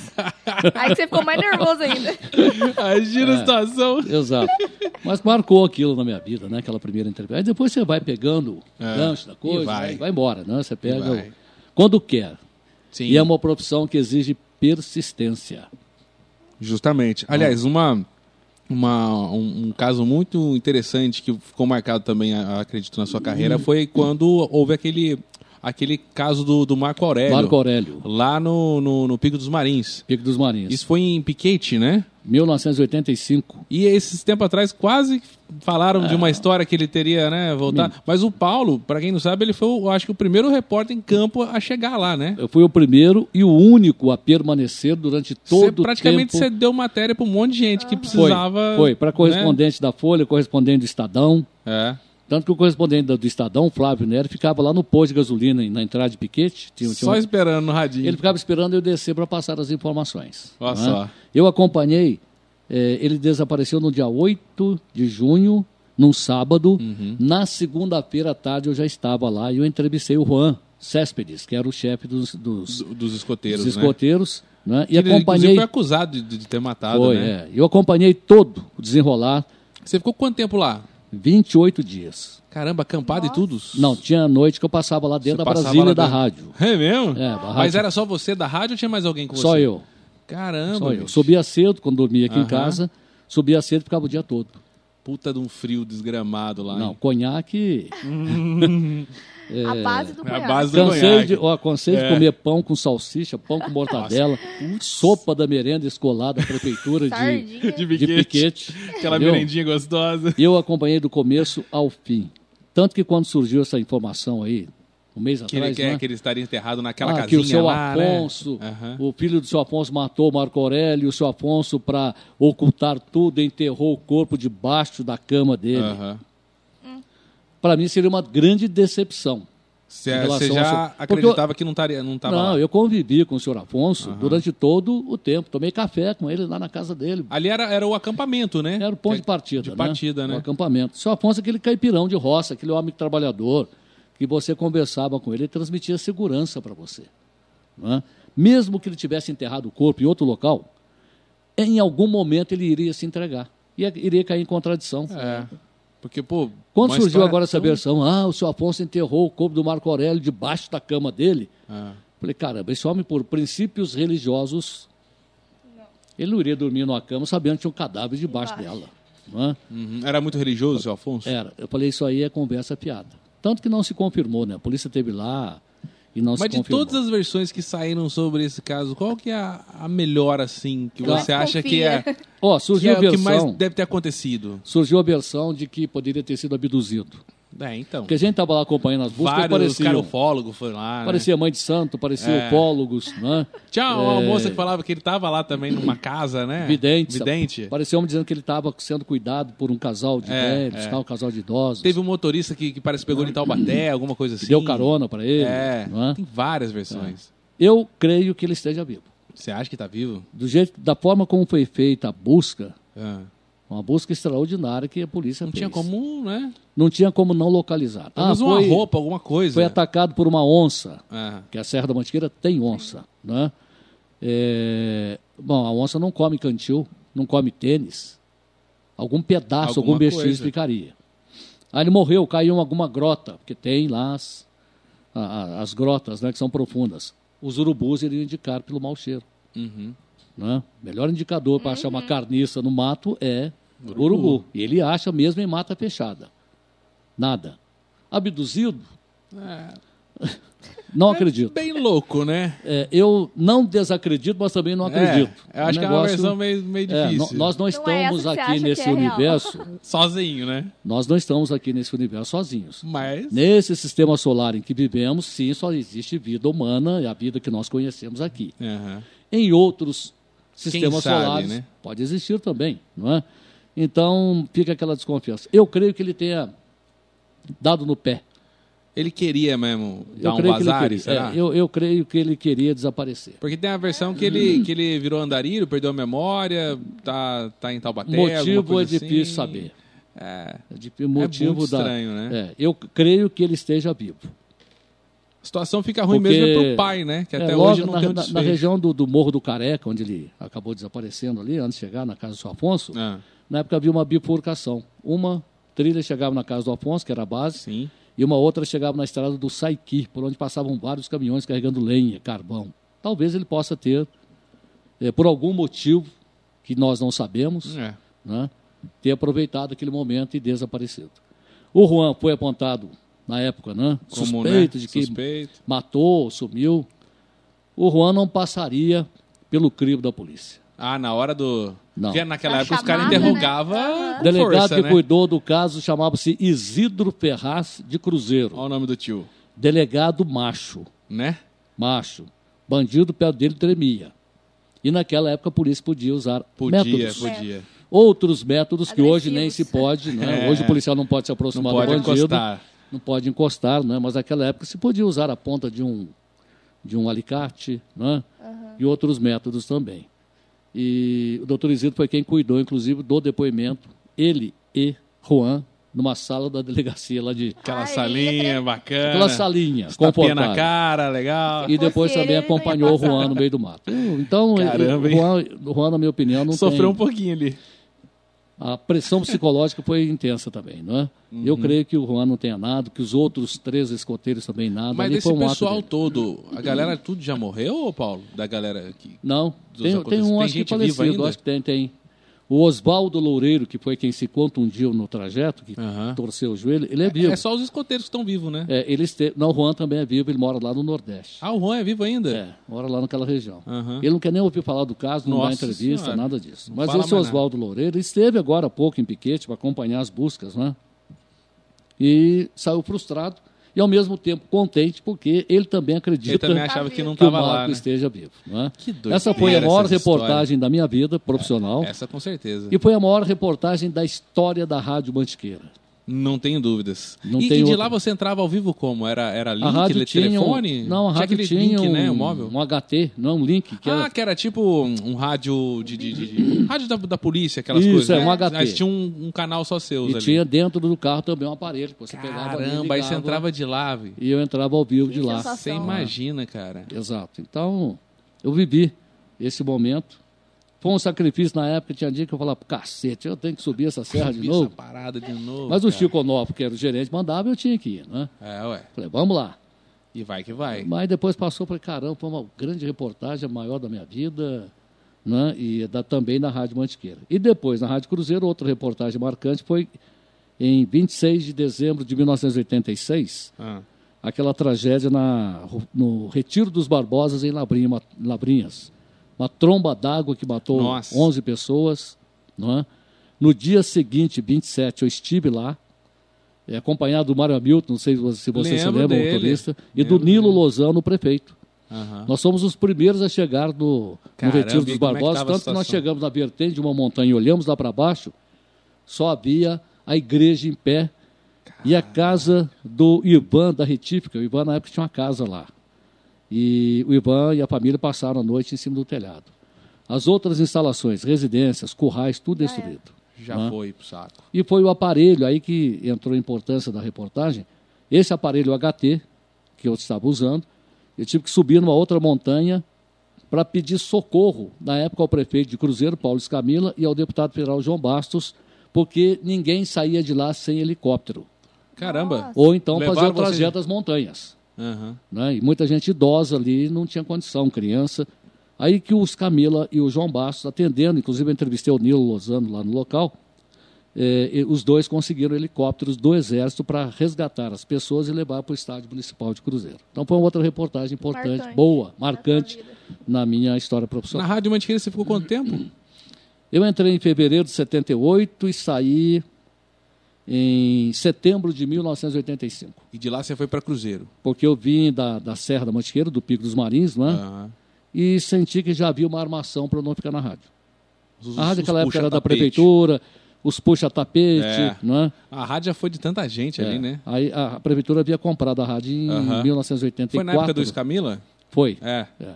Tá no livro também essa compra, no volume Opa, 2. boa. Tem uns Ela bastidores. chegou a declarar falência nisso? Não, a rádio Não, na né? época não. A rádio Eu, eu tinha uma história que parece que ela declarou Não. falência, foi para a prefeitura e aí o prefeito não, criou uma fundação, não, era isso? Não, uh-uh. Como é que é a real história da, da, da Mantiqueira? A Rádio Mantiqueira não devia nada para ninguém. Hum. A Rádio Mantiqueira tinha os melhores equipamentos de estúdio de transmissão Era naquela a referência, época. né? era no mesmo padrão da Rádio Aparecida. Porque a Aham. Rádio Mantiqueira pertencia à É, Fundação época Nossa era Senhora Aparecida. né? Rádio Aparecida. O gerente José Dutra era muito bom. Era rigoroso, mas ao mesmo tempo compreensivo. Quando a Rádio Aparecida comprou equipamentos importados dos Estados Unidos para ela, comprou também para a Rádio Mantiqueira. Modernizou tudo ali. Só que os equipamentos, os mais modernos, seriam para a Rádio Aparecida. Os convencionais chegaram um pouco antes e eles usaram na Rádio Aparecida e deixaram os mais modernos para a Rádio Mantiqueira, um transmissor Gates com capacidade para 10 kW de potência. Na época Tinha pegava 5 longe, hein? kW você chegava no Rio de Janeiro. Você chegava longe. Não é? É Chegava porque longe. tinham poucas frequências também, né? Hoje Sim. É. você tem que limitar para não esbarrar em outra. Aí o que aconteceu, para surpresa nossa, naquela época, o padre César Moreira era o presidente da Fundação Nossa Senhora Aparecida. E ele convocou uma reunião dos funcionários da rádio. O prédio ainda era na Rua 4, ali, esquina Sim. com a Major Hermógenes. E ele nos surpreendeu. Chegou lá na reunião e falou: Eu vim aqui para avisar vocês. Ele e o padre Jadir Teixeira, que era o tesoureiro. Chegaram. A reunião é curta, a conversa é rápida. É, nós viemos aqui para avisá-los de que a Rádio Mantiqueira está à venda. Os senhores podem ficar tranquilos que serão indenizados. Que Aí o isso? Evandro Machado, jornalista na época, questionou o padre César. Aí ele falou: não, nós. Porque o Evandro argumentou justamente isso, né? A rádio não deve nada para ninguém, paga salário em dia, todas as contas em dia, a Rádio Mantiqueira estava com um faturamento bom. Aí ele falou: nós vamos aproveitar esse momento da Rádio Mantiqueira, que está bem equipada, dá um lucro bom, nós vamos aproveitar esse momento para vendê-la e usar o dinheiro na instalação da TV Aparecida. Já era projeto deles a TV Aparecida o, o, nessa o grande projeto do Padre César Moreira foi a TV época. O que Aparecida. aconteceu, né? Aí Tá aí, né? É, apareceram interessados em compra. Dr. Orlando apareceu, queria formar um grupo de cruzeiros para comprar, mas houve uma articulação para que a prefeitura comprasse. Aí a prefeitura comprou, a rádio não estava falida, coisa nenhuma, mentira. Só que a prefeitura não queria tocar. Criou-se essa história na época, Aham. né, em que nós, funcionários da rádio, estávamos proibidos de comentar a respeito de qualquer assunto no microfone. Aham. E criou-se a história de que a prefeitura teria que comprar a rádio, que o Escamilha ia salvar a rádio da falência. Né? Aí comprou pela prefeitura por 80 milhões, se não me falha a memória. Caramba. Ó, Isso foi em abril de 84. 80 milhões. muito dinheiro. Em dezembro de 85, o Escamila criou, através da aprovação de um projeto na Câmara, a Fundação Cruzeirense de Rádio e Jornalismo, deu 30 milhões para essa fundação, para que ela pudesse Se tocar. administrar a rádio. Não é? Então foi isso que aconteceu. Pois bem, por questões políticas, quando eu vim da Serra da Mantiqueira, logo me colocaram de férias. Quando eu voltei das férias, Cris, já havia outro como editor da rádio. Nós tínhamos o jornalista responsável, Evandro Machado, e o editor já era o Ariobaldo Costa. Opa! É, quando eu voltei, ó, o Chico falou, "Bom, a partir de agora, Paulo, você faz a redação do Jornal Verdade, você faz encaminhamento das entrevistas, mas O editor agora chama-se Ariobaldo Costa. Falei, tudo bem, não tem problema. Vai mexer no meu salário? Vai reduzir? Não. Então tá, Tá. tudo certo. Só que tem um detalhe, você tem que entregar o Jornal Verdade agora meia hora antes, 11h30 para ir no ar ao meio-dia. O locutor era o Décio Luiz. Cara, O outro Décio, louco. Lu- o Décio era um baita de um locutor, um vozeirão, uma interpretação, uma dicção espetacular, mas não tinha improviso. Até o boa tarde dele Diretão. tinha que escrever. Certo? Tudo no, no, Mas no era texto. um vozeirão. no roteiro. cara. Nossa, tô falando aqui, tô ouvindo o Décio falar. É, na verdade. É. Ele e o Luiz Pinheiro. Eu falei, pô, caramba, o Ariobaldo fica aqui na rádio e não faz nada. Não é? Eu que tenho que fazer encaminhamento de reportagem, pauta para repórter, eu tenho que fazer redação. E ainda tenho que entregar para ele meia, Meia hora, hora antes para que ele, na função de censor. Aí eu falei, é censura. o que não era para ir para o ar, sabe o que fazia? É. Riscava com seis. Caramba. Aí aquilo foi me, sabe, Consumindo. corroendo. Na época, o Carlos César Fernandes havia comprado a Rádio Cruzeiro, Jepinho, Nossa, é. Jefferson Melo, gerente. O Jeff falou, Paulo, nós queremos você na Rádio Cruzeiro. Eu falei, ah, Jeff, vamos estudar, tal. chegamos a um acordo. Pois bem, no último dia meu de Rádio Mantiqueira, eu entreguei o Jornal Verdade, a redação pronta, faltando cinco minutos para meio-dia. 90% do jornal só pauleira no prefeito, porque você não podia falar do prefeito, não podia criticar o Escamila na Ah, rádio. é? Na época não podia? A rádio era Porque- da prefeitura Ah, é verdade, pô. É? Era radinho chapa branca. e havia uma fiscalização intensa Puxação em torno do Paulo Antônio, do que ele falava, tanto que eu fiquei fora do microfone. Ah, tiraram você por causa da... 90% do jornal só pauleira no prefeito. Só descendo o cacete. cheguei por eu volto aqui, ó, e fui embora. É. Foi uma correria na rádio, porque o jornal Você tinha é que entrar louco, você abandonou a parada ali. Fui embora. Tiveram que fazer Gillette Press lá da Folha de É, São Paulo, para o Décio poder ler. Aí à tarde eu voltei lá e falei, Chico, não, tá aqui minha carta de demissão. Ah, mas você vai sair? Eu falei, vou sair sim. Para mim não interessa ter um censor aqui na rádio. Né, Aí você saiu mesmo? Eu saí porque eu já tinha acertado com a Rádio Cruzeiro. Ah, já tava de Eu conversinha. saí, fiquei 15 dias fora e depois fui para a Rádio Cruzeiro. né? Cara, lá na Cruzeiro você fez história, porque você ficou um tempão lá, né? Eu fiquei lá até de 85 até 92. Aí você, fez uma pausa. Aí saí em 92, em 93 eu fui para a Rádio Mineira do Sul, fiquei Uhum. lá seis meses também, pedi demissão, porque eu fiz uma Tinha que crítica. falar bem do prefeito lá também? Também. Tinha que puxar um pouco de saco. Aí não tem jeito. Eu li uma carta lá na Rádio Mineira do Sul, o prefeito era o dono da fábrica de papel. É. O nome dele está aqui, mas não sai. Já é falecido. E eu li uma carta de uma ouvinte criticando o prefeito. Ah, pra E eu quê? aproveitei e mandei Já deu na um crítica, sarrafo, né? É, Eu quando eu saí, não, e lá o estúdio era lá no fundo, é como se fosse assim um, um barracão, Sim, sim. Só que eu de costas para a porta de entrada. Você não via quem tava chegando. Não via quem estava chegando. Eu terminei o programa, desci, tinha dois caras a cavalo na porta da Caramba. rádio, aqueles baita facão na cintura. Ele Ameaçando. falou assim, ô moço, o senhor que faz o programa? Eu falei, sou eu que apresento. Ah, o senhor que é o tal de Paulo Antônio? Sou. Aqui nós não gosta que mete o pau no prefeito, não, viu? Nossa. E passava a mão no facão. Nossa, véi. Falei, ah, mas fazer o quê? A minha profissão? Não, mas aqui nós não gosta, não. Pavorou já você. Vai fazer esse jornalismo seu lá em Cruzeiro. Ah. Mas sabe de uma coisa? Não tem nada a ver com Passa Quatro. Comprar briga aqui. Pô, Entendeu? comprar briga com os caras. É, comprar briga com os caras. Tem ninguém pra me defender Os aqui. caras lá resolvem no facão ainda, você é louco. Aí eu pedi demissão pro É Elcio. Falei, garroncha. ah, tô voltando lá para o Cruzeiro. Aí eu voltei para a Rádio Mantiqueira em 93, mas eu fiquei só seis meses. Ah, você chegou a voltar então. Eu voltei para ser o editor-chefe da Rádio Mantiqueira em Tá. 93. O Reimer era do gerente. Aham. Estava começando naquela época o Jorge Conde, estava Aham. começando, e outros também começando. É, até que um dia o Reimer, o Reimer foi um gerentaço Um também. baita de um gerente. É, tinha uma visão muito grande. Só que ele queria mandar no microfone também, né? E um dia ele chegou Hum. com um texto que ele escreveu, uma crítica ao prefeito João Bastos. Ah lá. Eu li, falei, o que, que é isso aqui, Reimer? Não, isso aí é para você ir para o ar ler. Falei, não, mas essa opinião aqui não é minha, é sua. Ele queria que você Sei lesse. Queria que eu lesse como se fosse opinião A minha. Opinião sua, é pra né, dar uma Eu ferrada. falei, não, não vou fazer isso. Tá? A minha opinião é minha, ninguém coloca a palavra na minha boca. Uhum. Tá? Não estudei jornalismo quatro anos, ralei para estudar em Pô, Barra os Mansa. caras escreveram um Para texto. chegar aqui, ser pau mandado. Não vou ler. Dei na mão dele. Fala pro Zé Rogério ler. O Zé Rogério lê. Eu não. Você ainda falou assim para ele. Aí quando foi à tarde, o Lamartine, que era diretor administrativo, esteve em minha casa, finalzinho da tarde, falou, Paulo, demiti você, lamentavelmente, isso aqui. Eu falei, tudo bem, cara. Tranquilo. Aí eu fui para a TV Cruzeiro. Ah, sim, já na, Na época a- TV ainda Cruzeiro. era o João, Bo, o João Bastos? João? Bastos, foi, foi na época do João Foi, Bastos ne- foi o na época dele Jefferson que começou, né? começou a TV TV Cruzeiro, o Cruzeiro. Jefinho fez um baita de um trabalho de montagem da TV Ah, ele tá Cruzeiro. em Taubaté, né? Tá em Taubaté. Cara dinâmico pra caramba. Gente boa. E eu fui o primeiro locutor da TV Cruzeiro. Começou ali. Começamos lá, e não Na tinha TV. no, na TV, não tinha telepronto, tinha nada. Você tinha Era que na ser de raça mesmo. É Como eu fazia redação, eu guardava. Sempre fui bom de, de improviso. e a TV Cruzeiro na época só tinha o jornal, né? Tinha o jornal. Na o programação. fazia cedo, eu fazia na hora do almoço e fazia também entrevistas especiais, é, até para arquivo, mas para mostrar pessoas o antigas na Reinaldo cidade. Costa também nessa época trabalhou lá, né? Ele foi depois, quando Foi o Fábio depois? Guimarães ganhou a eleição. Ah, é verdade, verdade. O Reinaldo assumiu a TV e o Jefferson saiu. Foi quando o Jefferson foi para Taubaté e lá eh, montou Tá a TV comunitária e está lá até hoje. né? E nesse período, então, em 97, depois que eu saí da TV, porque quando mudou o governo, o Reinaldo foi para lá, o único que ele eh, manteve foi o irmão dele, o Orovaldo. Uhum. Jefferson saiu, eu saí, outros saíram, né? Mas até aquele momento a TV Cruzeiro tinha uma penetração espetacular, uma audiência E era grande, muito grande mesmo. porque a gente transmitia até carnaval dos clubes. Cara, Ao era vivo. legal demais isso. Ao vivo. O Jefinho arrumou uma antena em que a gente fazia reportagem ao vivo na cidade.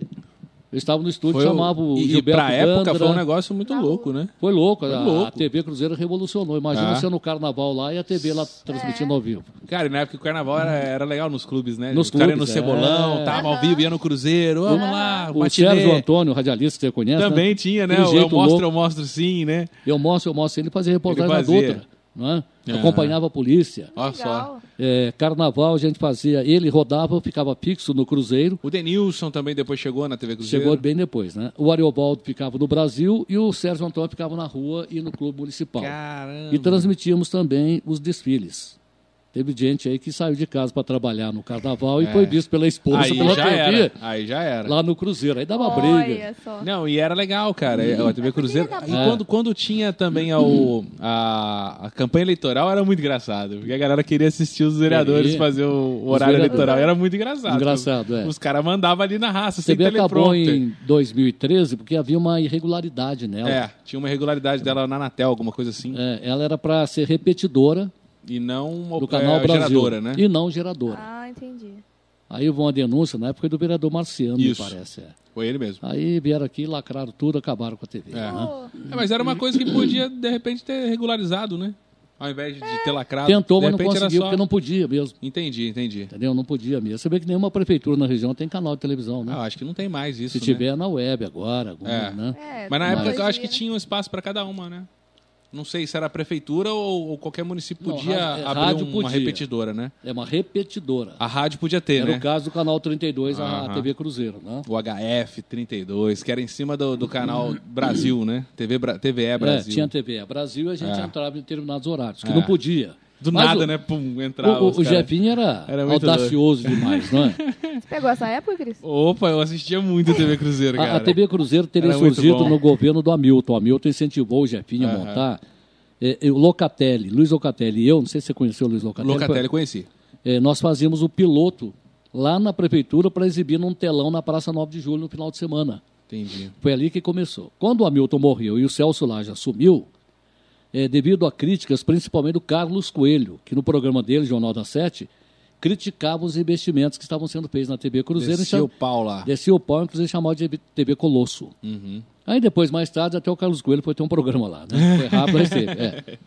E a opinião do Carlos Coelho pesava bastante Pesava. do ponto de vista político, né? Isso dá. Uhum. E o Celso, então, resolveu cortar os investimentos na TV. Acabou com a TV.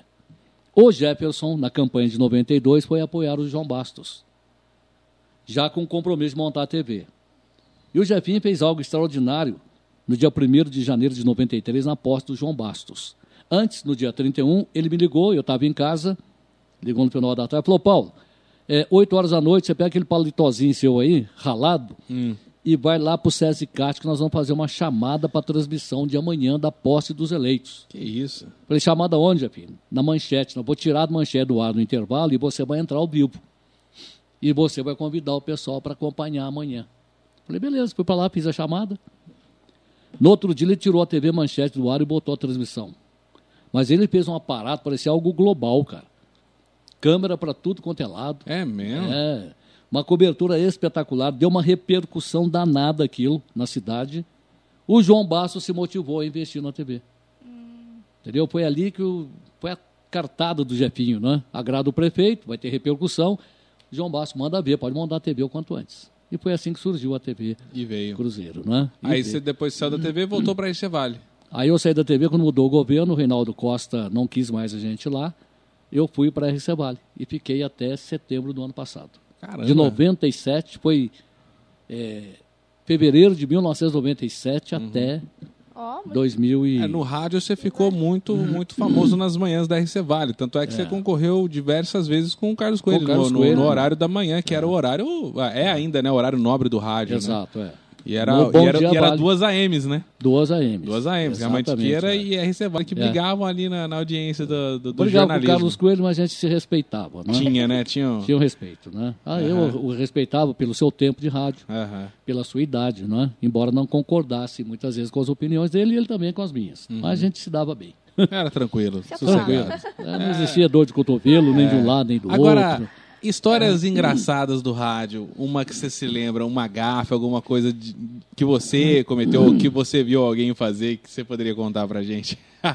que sempre tem história Tem, boa, cara, tem. desses caras A aí. gente já ouviu Ô, muitas. bicho, ó. Tem criança aí perto. Não, mas pode contar, ó. conta aí, vai. Eu sei que o Paulo Antônio vai contar uma coisa legal aí pra gente. Pô, Tem tantas, Escolhe uma boa aí. tem tantas histórias Escolhe do uma rádio, de rata legal transmissão desses caras aí. esportiva. A esportiva é a que mais tem, né? Tem, a esportiva tem. Os caras têm muito, velho. Eu vou contar uma, ele está vivo hoje, de vez em quando ele lembra e dá risada. É. É, o Alves da Silva, radialista, aqui de Cruzeiro, que também marcou a época na década de 60 e 70, ele estava na rádio de Resende. Isso foi em 86, 87. E eu fazia na rádio Cruzeiro, é, o Sem Censura, das 11 ao meio-dia. Uhum. E entra no estúdio o gerente, o Japim. E aí? Falou, Paulo, é o seguinte, o Rui Ramos, aqui de Cruzeiro, ele morreu, foi assassinado lá em, Putz. em Resende. E eu dei a notícia, lamentei. O Rui Ramos, pessoa conhecida do futebol, do Botafoguinho e coisa e tal.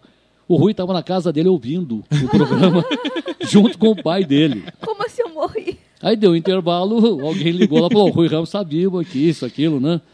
O Jefinho falou: Paulo, ele está vivo, mas onde surgiu essa informação, Jefferson? É. Ele falou, não, o Alves da Silva, que está em Resende, ligou avisando. E houve uma coincidência, o Alves não foi culpado também, porque houve uma coincidência muito grande, porque esse Rui Ramos da Silva, que morreu em Resende assassinado, ele havia morado em Cruzeiro e jogado futebol aqui. Putz, coincidência, hein? Então, para o pessoal de Resende lá, que ele também tornou-se conhecido lá no futebol. Ah, o Rui Ramos foi de Cruzeiro, o Alves pegou aquela matéria e passou pro Jefinho. Aí eu tive que voltar pro ar depois e explicar, né? Gente, dá uma segurada. Que- Família, amigos, não. Exato. É. Então tudo isso bem. aconteceu com a gente na Rádio Cruzeiro.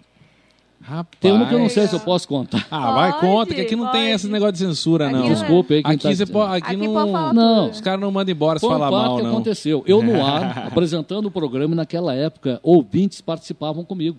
Não, esse negócio de botar o 20 no ar é, Perigoso. é, um- é perigosíssimo. O ouvinte participava, ligava, e o técnico só marcava o número do telefone e o nome dele. Tá. O cara dava o número errado. É, ué, nome vai errado. saber. Aí entra lá o ouvinte, ô Paulo Antônio, bom dia. É, eu quero agradecer aos vereadores, ao prefeito, aos deputados, ao governador, ao presidente da República. Nossa. Eu pensei, deve ser daquele chato. É. Não é?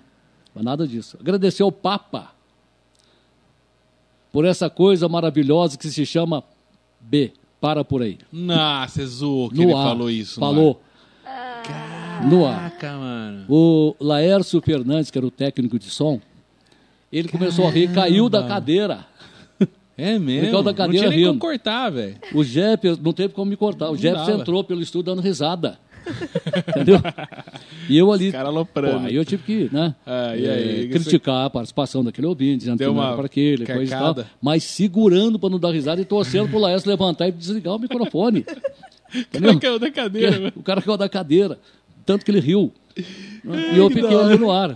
E fui, aí peguei o jornal, mudei de assunto E e fui para outro assunto, até que o Laércio levantou. Caramba, Aí cara. eu chamei o comercial falei, Jefinho, que coisa que esse cara falou, meu Deus do céu. Mas é o risco do ouvinte no ar, Ah, não é? Porque sempre tem. Os sempre- caras que gostam de falar asneira. Sempre. O cara entra, fala um monte de besteira e depois a rádio é quem arca toma o ferro depois, né? Exatamente. Né? É. Mas eu tive esse momento aí.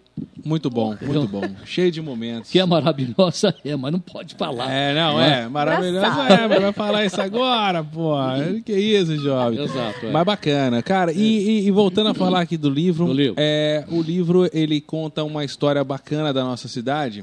E eu queria saber, assim, Paulo, Hum. é, o que que o pessoal pode esperar desse É, livro, do começo ao fim? O cara que vai... É, tem uma leitura o cara que vem numa leitura bacana pra mergulhar na história de Cruzeiro. Eu fiz uma escrita de jornalista e não de historiador. Jornalista mesmo. do É um é texto diferente. jornalístico, se você pegar aqui na, É um texto na leitura. jornalístico. Tanto que o Tiago, que está fazendo a composição Aham. do livro, ele falou, Paulo, eu vou dar uma diagramação tipo jornal.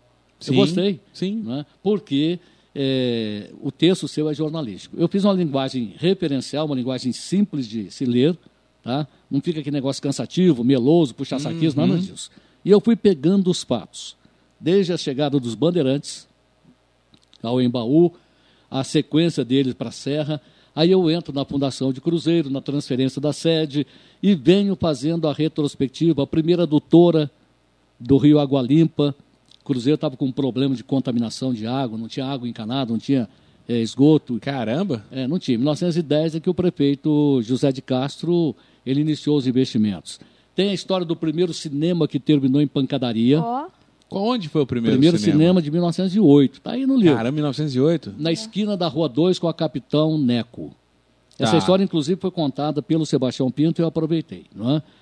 É, primeiro cinema em preto e branco, cinema mudo. Nossa. Se você quisesse mais conforto, você teria que levar a cadeira da sua casa. É. Porque eram cadeiras de madeira, passava a tábua em cima e todo mundo sentava ali. E você estava assistindo, daqui a pouco arrebentava a fita. não é? O cara tinha que ir lá consertar. Passava um rato lá pelo, pelo Nossa, campo, passava um morcego também, porque não tinha forro o prédio ali. Entendi. Na esquina da rua, onde foi o banco HSBC. Sim, Sim. sim. não é? E na noite em que aconteceu a confusão toda, as fitas vinham de Guará para cá. Tá. Porque o cinema vinha, né? Chegava em Guará, de Guará vinha aqui para Cruzeiro. E um, faltou a fita de encerramento do filme. Nossa. Justamente a última fita. Nossa. Ai, E o tinha. dono do cinema falou, e agora, como é que eu faço? Não tem a última fita, o pessoal vai assistir e não Agora tem fim. o final vai Ele acabar então amanhã. teve a feliz ideia. Ele foi lá para o palquinho desse cinema É. e falou, olha, o filme acabou. O pessoal, mas como? Cadê o encerramento do filme? Acabou. O encerramento é por conta da imaginação suas. Olha, que jogo de cintura. Caramba, mano. Deixou na criatividade, hein? É, só que a criatividade Cada um alguns final. Cada um foi revolta. final. Foi revolta. Foi revolta. Começaram a jogar cadeira, né? aí um já começou a brigar com o outro. Teve um caso, aí o que aconteceu? Esse dono do cinema, ele aproveitou a confusão e também deu no pé. Deu no pé. E foi embora. E o cinema nunca mais voltou a funcionar. Antes desse problema, É. eh, uma mulher chegou a dar à luz lá dentro do cinema. Meu Deus. Então foi o primeiro cinema de Cruzeiro de 1908. Depois nós tivemos o, o Capitólio. Aham. Antes dele tivemos o Cine Odeon, que foi um dos melhores. O Capitólio foi também um dos melhores. Uhum. O Cine Glória, onde hoje está o Cine Cruzeiro, lá foi o Cine Glória. Ah, lá foi o Cine Glória? Foi. Glória. E, e teve o Cine Palácio, né? E o Cine Palácio da década de 60, que surgiu como o mais moderno, Pô, um dos do mais cinema. modernos do país. Não é? Era gigante, cara. Gigante, Ah. espetacular. E hoje em dia poucas cidades têm cinema mesmo, Tem. né? Só Cruzeiro Geralmente aqui na é dentro região. de, de shopping, só, né? Só Cruzeiro Só tem. Cruzeiro, né? Na Aqui no região, Vale. É. Você não vê mais cinema Só Cruzeiro assim. tem cinema de rua. Caramba, E é justamente onde foi o Glória. Uhum. O Odeon, na época do filme mudo, a esposa do dono ficava tocando piano. Ah, é? E nos intervalos para a toca daquelas Pra fitas, fazer o... ela, ele- eles forneciam um salgadinho para os, os frequentadores, né, do, os, os Caramba, espectadores. É. Então, tem essas histórias do cinema Aham. aqui em Cruzeiro. Tem a história do Fiore Biondi, o italiano que veio para fazer a vida aqui em Cruzeiro, uma história de persistência espetacular a história dele, que eu fiz questão de constar no livro, como ele chegou, né, a vida dele aqui em Cruzeiro, em Lavrinhas, em Queluz, até chegar nessa potência que é o Grupo Biondi hoje. não é? Ó. Então foi o Fiore Biondi quem começou lá. Tem a história da Dona Tita Novaes, Nossa, essa tem história, Essa hein? tem história. mulher espetacular. É. Tem a história da Dona Fortunata, que eu já contei aqui né, lá no começo. É, tem a história da Revolução de 32. Então, a Revolução de 32... Foi boa, né? bicho pegou. para a pra- cidade não foi boa. Nem pro Estado, né? Para a economia de Cruzeiro, não. Tomamos na rabiola. É, tanto que Cruzeiro passou a ser discriminada pelo governo do Getúlio Vargas. Ah, é? Por conta É. dessa. Da, da, Quando do a seu Revolução centro ali da. daqui, é. Que isso? E, e por conta também do comunismo. Ah, que em Cruzeiro surgiu a primeira célula do Partido Comunista do Brasil no interior do país. começou. Primeiro Começou. no interior foi aqui. Hermogênio Fernandes da Silva, um carioca, ele veio É para cá para trabalhar na Companhia de Energia Elétrica. Ah. E ele aqui, ele fundou um sindicato, uma associação de trabalhadores e Ele criou, era um Lula de Cruzeiro. sim, criou o. Partido Comunista. E uma história espetacular também. Aham. Tá no livro. Está no livro, Que porque legal. chegou num momento em que ele teve que fugir. Os caras estavam caçando ele aí. Teve que se esconder aí na zona e no outro dia fugir, ele e mais outros. Né? E a família dele ficou aqui. E a família passou a ser perseguida pela polícia. Uma filha dele passou quase um mês lá no desta- no destacamento, que era a delegacia. Aham. Enfim, uma história bacana também é do comunismo do Brasil, aqui em Cruzeiro. Tem a história da Revolução de 32, que só causou prejuízos à cidade. Né? Só. Essa é a grande realidade. A chegada da FNV, o frigorífico Cruzeiro, que foi a primeira empresa industrial aqui de Cruzeiro, que iniciou a fase de evolução econômica no ponto de vista industrial. Eh, tem a genialidade do Jeter Gouveia na Cruzeiro Progride. Ah, é, a CPI, né? eh, Uma que baita de uma história, E hein? Paulo, Também. Eu É. cheguei a conhecer um pouco da história dele. Tem, tem a história da água do Abilino Júnior, que foi um momento em Cruzeiro espetacular também, não é? Momento de confronto. O Abilino Júnior também foi outro que enfrentava a justiça, né? Porque foi construir a captação lá no Rio do Braço, em Labrinhas. E a política de oposição a ele não queria deixar. Entrou na justiça, fez isso, mas aquilo no final ele, ele venceu. Né? E, e conseguiu, então, eh, com o apoio desse Pior Bionde e do Ciro de, Moraes, eh, Ciro de Moraes, que era um fazendeiro importante também na época, eles conseguiram, com o apoio dessas pessoas, chegar com a doutora aqui em Cruzeiro, enfrentando toda a adversidade, toda a pressão do líder político Diogo Bastos, que foi outra figura exponencial aqui em nossa cidade. Tem a história do prefeito Eurico Pereira Pena. Ele era solteiro e tinha menos de 30 anos, 29 anos. Isso foi em 1932, na ditadura Vargas. O Getúlio Vargas nomeava o governador do estado, que era interventor, e o interventor nomeava os prefeitos. E esse Eurico foi nomeado prefeito de Cruzeiro. E ele, era não era nomeou. daqui. Não era daqui, era solteiro e tinha menos de 30 anos. O doutor Diogo Bastos, que era o chefão político, falou: não, não pode, ele não pode assumir a prefeitura. E no dia que ele foi assumir, uma multidão, quase duas mil pessoas concentradas na Praça 9 de Julho, Polêmica. Tira a cabeça do cara por lá. influência dos comunistas e por influência também do doutor Diogo Bastos. Ah. O Eurico correu para a sede da polícia, hoje destacamento da Polícia Militar, ao lado da prefeitura, para buscar segurança. E Caramba. foi preciso ver, foi necessário a vinda de uma patrulha de Guaratinguetá e de Lorena. Só que nesse período, o Isaac Serquim, É isso que eu falando da, da rua da, da minha avó. Morei lá Exato. também. ele era pernambucano Chegou- e Ah, é? tinha uma influência grande Aham. na política aqui em Cruzeiro, ligado ao É. doutor Bastos. Ele chegou na pó do destacamento e falou: o senhor não vai assumir a prefeitura porque o senhor é, é solteiro, não, é Não é nascido daqui." em Cruzeiro, Nó. tem menos de 30 anos. Aí o. Ele foi ofensivo com o Isaac. Muito ofensivo. Não, isso Não, o você vai- Isaac foi ofensivo. Aí Ele o Eurico, retribuiu com... o Eurico lá de dentro. É, um beijinho, né? Não, o Eurico, Não, lá, o Eurico da janela do destacamento, ele gritou: Eu até concordo, mas desde que essa ordem parta de alguém que nasceu aqui em Cruzeiro. O senhor nasceu lá na, na Paraíba, lá Nossa. naqueles campos, não vem querer mandar aqui. Aí Nisso, um amigo do Eurico, que estava armado, sacou do revólver e falou: primeiro que entrar aqui eu vou meter bala. Uma bonita foi- confusão, hein? Não, foi aquela Ah, correria. Era a base da bala. Foi É, na aquela bala mesmo. correria danada, É, né? Pessoal com medo de levar tiro. imagina. Sim. Enquanto isso, os comunistas percorreram o comércio da cidade, que ficava ali entre a Major Novaes, Rua 4, Rua 3, Rua 2, Ah. mandando os comerciantes fecharem o comércio. Pô, Os caras. É. Causa. E eles queriam Causando. invadir a prefeitura, eles queriam assumir a prefeitura, dar um golpe. Que isso, um É. golpezinho já Pô, ali na tem que- época. um, que assu- um que assumir, o líder Que- político não quer deixar, que é o Diogo Bastos. Aham. Nós assumimos, então. Olha o golpe. Eles só não entraram, não invadiram a prefeitura porque o doutor Diogo Bastos conteve. O doutor Olha. Diogo Bastos chegou no momento que falou: Isso aqui vai terminar. e- Vai dar merda. É. Imagina o cenário disso. Ah, você imagina, Imagina a o cenário. cena. A cidade naquela Meu época. Pô, 1932. a quantos cidade... habitantes ali? Ah, tem Pô. no livro aí. Olha, não Não chegava a 20 mil habitantes. Não, né? Um pouquinho. Imagina duas mil pessoas ali. Era só o centro ali mesmo. Não ali. precisava nem ter rádio, porque todo mundo comentava, É, né? é, era E o doutor João. Basso botou, colocou um basta naquilo. Aham. Certo? Colocou um basta. Vamos embora para casa, acabou. Aí o Eurico pôde assumir a prefeitura. Mas, Paulo, deixa eu te falar, você que estudou, né, pra Hum. fazer esse livro e tudo mais, é, por que, que a Dutra não colocou no Cruzeiro? Cruzeiro. Bom, primeiro No traçado. mapa dela. É, porque a antiga estrada Rio-São Paulo passava por Cruzeiro. Aham. Se você chegar na Casa Carvalho, na Rua 4, perto do mercado, tem um marco ali, 250 e alguma coisa. No Tem chão. mesmo, tem mesmo. Então ali era metade do caminho Rio-São Paulo, né? Passando de Queluz por Pinheiros Aham. e de Pinheiros aqui, Cruzeiro e seguia Cachoeira Paulista e coisa e tal. O governo federal decidiu construir a Dutra e lançou o trajeto pelas montanhas entre Cachoeira Paulista e Lavrinhas. Um, troce- um- um traçado completamente inviável. Porque se de Lorena o traçado fosse pelas várzeas do Embaú, do Itagaçaba, chegaria em Lavrinhas e de Lavrinhas para Queluz. Seria o melhor traçado para a rodovia Presidente Dutra. Mas o governo federal fez essa opção. O presidente Dutra, né, que era o, era o comandante geral, fez essa opção. Em 1965, quando da duplicação, o presidente era o militar, Castelo Branco.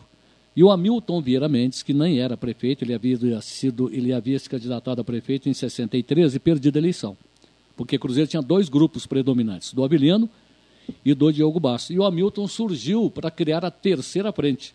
Audacioso esse Hamilton, com 30 e poucos anos, 30 anos mais ou menos, ele resolveu formar a terceira frente política em Cruzeiro, se candidatou a prefeito e perdeu. Mas ele não abandonou a política, o Hamilton continuou brigando pelos interesses da cidade, a CIMAF, ele trabalhou para a vinda, Café Solúvel, ele também tentou contornar a situação da falência do frigorífico Cruzeiro, e ele então em 65 falou, a Dutra tem que passar por aqui, pelo menos a segunda pista. Pô, né? Sim. Fica a primeira por lá, como é a Serra das Araras no Rio de Janeiro, uma desce por Sim, uma região, é, e a outra sim. sobe. é. E Aí ele então, dava, né? sim. E havia um cruzeirense, deputado federal, Henrique Turner, da tradicional família Turner, que também está no livro a história É. dessa família, não é? Fundadores da rádio lá É, também, né? sim. Guilherme Tune. Guilherme Turner fundou para vender rádio, Aham. né? Bom, ele, Henrique Turner, deputado federal, através do doutor Billy Turner, que era engenheiro da FNV, não era uma, um expoente da FNV, o Billy conseguiu com o primo dele, não é? o Henrique Turner, marcar uma audiência com o presidente da República, Ó, para que o Hamilton pudesse comparecer e apresentar né, essa ideia. Porque o Hamilton já havia percorrido DNR, já havia percorrido a empresa responsável, a empresa chamada Rabelo, responsável por esse trecho, para tentar convencer os engenheiros que da viabilidade de passar a Dutra, segunda pista, por Cruzeiro. E ele foi até na embaixada dos Estados Unidos, porque a desculpa era de que o dinheiro investido nesse trecho da, da, da Dutra, duplicação, era dinheiro americano. E tinha que ter autorização também do governo. Ele foi por diversas Caramba. vezes. O Hamilton foi um carrapato ficava no pé mesmo. no pé dos governantes, não é? E ele fez o que então? Ele marcou, conseguiu, o Henrique Turno conseguiu marcar essa audiência. O Hamilton chamou as autoridades de Cruzeiro, Nesrala, Avelino, Diogo Bastos, que eram os, os líderes políticos, para participar dessa reunião. Eles não foram. O Hamilton apareceu lá com o doutor Bili e com o Jaime Ribeiro, que está vivo aí, é testemunha desse caso todo. Mas por quê esse desinteresse? Em, em reivindicar, pelo menos. Porque a Dutra, passando por Cruzeiro, iria cortar fazendas da família do Nesrala Rubens. Tinha tudo esse. Entendeu? Ia cortar terras do Colégio São Manuel em Labrinhas. Então, pelo que eu pesquisei, pelo que eu li e pelo que eu ouvi do Hamilton, com quem eu convivi bem entre 88 e 91, o Hamilton me contava essa história, faltou esse interesse. Pô, se o Hamilton consegue trazer a, Pô, a rodovia no para cá, esquema. ele se deslancharia na eleição de 68 Sim. certo? Não, Uhum. para que, que o Hamilton vai mandar em Cruzeiro? Tanto o Avelino pensava assim, como o Diogo Bastos. Mas mesmo assim, o, o- o Hamilton soube fazer política, ganhou com folga a eleição de 68, Uhum. pôs fim ao reinado abelinista, que perdurava na cidade desde 1951. O Avelino foi prefeito duas vezes, o Avelino mandava o povo votar no plano de tal e votava. Era desse jeito, o Avelino. Mas foi um homem que fez muita coisa por Cruzeiro também, o doutor Avelino. Né? É, a água, foi fundamental, enfim. E no livro fez. você fala também do- dos embates políticos, de, de, de- de eleições, Eleições. campanhas, Tem- ó, debates. A partir de, 50, de 47, depois da, da era Vargas, tivemos eleição. Ah, A partir dessa eleição até a última, todos tem- os resultados É no mesmo? livro. Todos, todos, todos. Caramba, Os comícios Todos. eram todos aqui naquela época, né? Aqui tinha, era- eram dois partidos, né? É. Era o Arena Até, a- até 88. Era Arena e tinha qual era o e outro? MDB. MDB, é. Lá atrás tivemos Só PPS, saíam dois candidatos. PSD, eram dois Depois também. virou essa... Aí depois com pluripartidarismo. É, né? cada um criou o seu. Aí temos hoje mais de 30 partidos, galera. muitos deles partidos de aluguel. É, só usa ali para... Porque essência mesmo tem aqueles que a gente já conhece por aí. Aham. Não é? E tudo isso está no, no- no livro. Os embates de antigamente, a Rádio Mantiqueira tinha um programa às 6 horas da tarde, em que os políticos iam lá. Um dia ia um, no outro dia ia o outro. E já né? E dependendo do discurso, ele apanhava Era na calorado saída. ali. É, apanhava na saída. Nossa, até louco. Né, O, o vere- vereador Barulho, que era, já tinha o apelido de Barulho por ser polêmico, Barulho, hein? ele foi eleito vice-prefeito do Avelino Júnior em 1951 e ele rompeu com o Avelino Já era. e foi para a Rádio Mantiqueira e fez um discurso. Ele saiu quando chegou ali perto de onde é um banco, perto do antigo cinema Odeon, na Rua 3, onde foi o Ponto Frio, né? Sim. Ele... Três caras cercaram e deram um pau nele, ele apanhou É lá. mesmo? É, ele Nossa. apanhou na rua lá. Mas era comum. De- resolvia ali na porrada Já mesmo. resolvia lá na, na- na- na pancadaria. Era- né? é. Era uma polêmica danada. Que beleza esse- esses caras, hein? é, e fora a imprensa também, que assumiu o papel. Né? É, quando o, o jornal publicou, estou tentando lembrar aqui o nome do jornal, daqui a pouco ele sai aqui. quando ele publicou, o jornal era ligado ao Diogo Basques de oposição ao Abilino. Né? Nossa. É, Lei do cangaço prevalece em Cruzeiro a manchete. Cheio Gazeta de Cruzeiro Jornal. Então tinha Ó. tudo isso. Né? É, o aspecto cultural de Cruzeiro, que nós Se temos de- perdeu, né? se perdeu. Hoje nós não Total. temos nada. Nada, né? Nada. Cruzeiro, até a década de 60, foi, em termos culturais, a segunda, aliás, a terceira do Vale. Taubaté, Guará e Cruzeiro. Porque nós tínhamos vários grupos teatrais, né? É, músicos, Sebastião Pinto, tínhamos Maricene Costa, que foi, na minha opinião, a maior revelação da música cruzeirense. Ela é viva ainda, mora em São Paulo. Ela está aqui no livro, Legal. a trajetória dela, né? Tem a Vanusa, que nasceu aqui, mas Nasceu, né? foi embora muito criança. Aham. É, mas a Maricene Costa foi, na minha opinião, a maior expressão. Cantou para o rei Juan Carlos, fez excursão Que isso, pela hein? Europa, nos Estados Unidos, né? cantava muito bem. E o Sebastião Pinto, que, Que é, se revelou e se é. notabilizou, imortalizou hino, através da canção de Cruzeiro. não é? Tem uma outra letra que ele canta, que deixou gravado, que eu acho mais bonita até. Ah, é do hino? Tem a do hino, que foi o César Ah. Federici quem escreveu. Escreveu, né? E ele- ele o? César Federici escreveu como uma música qualquer Tá. para o Sebastião Pinto E cantar. ele foi lá e. Ele gravou aquela música e depois a Câmara.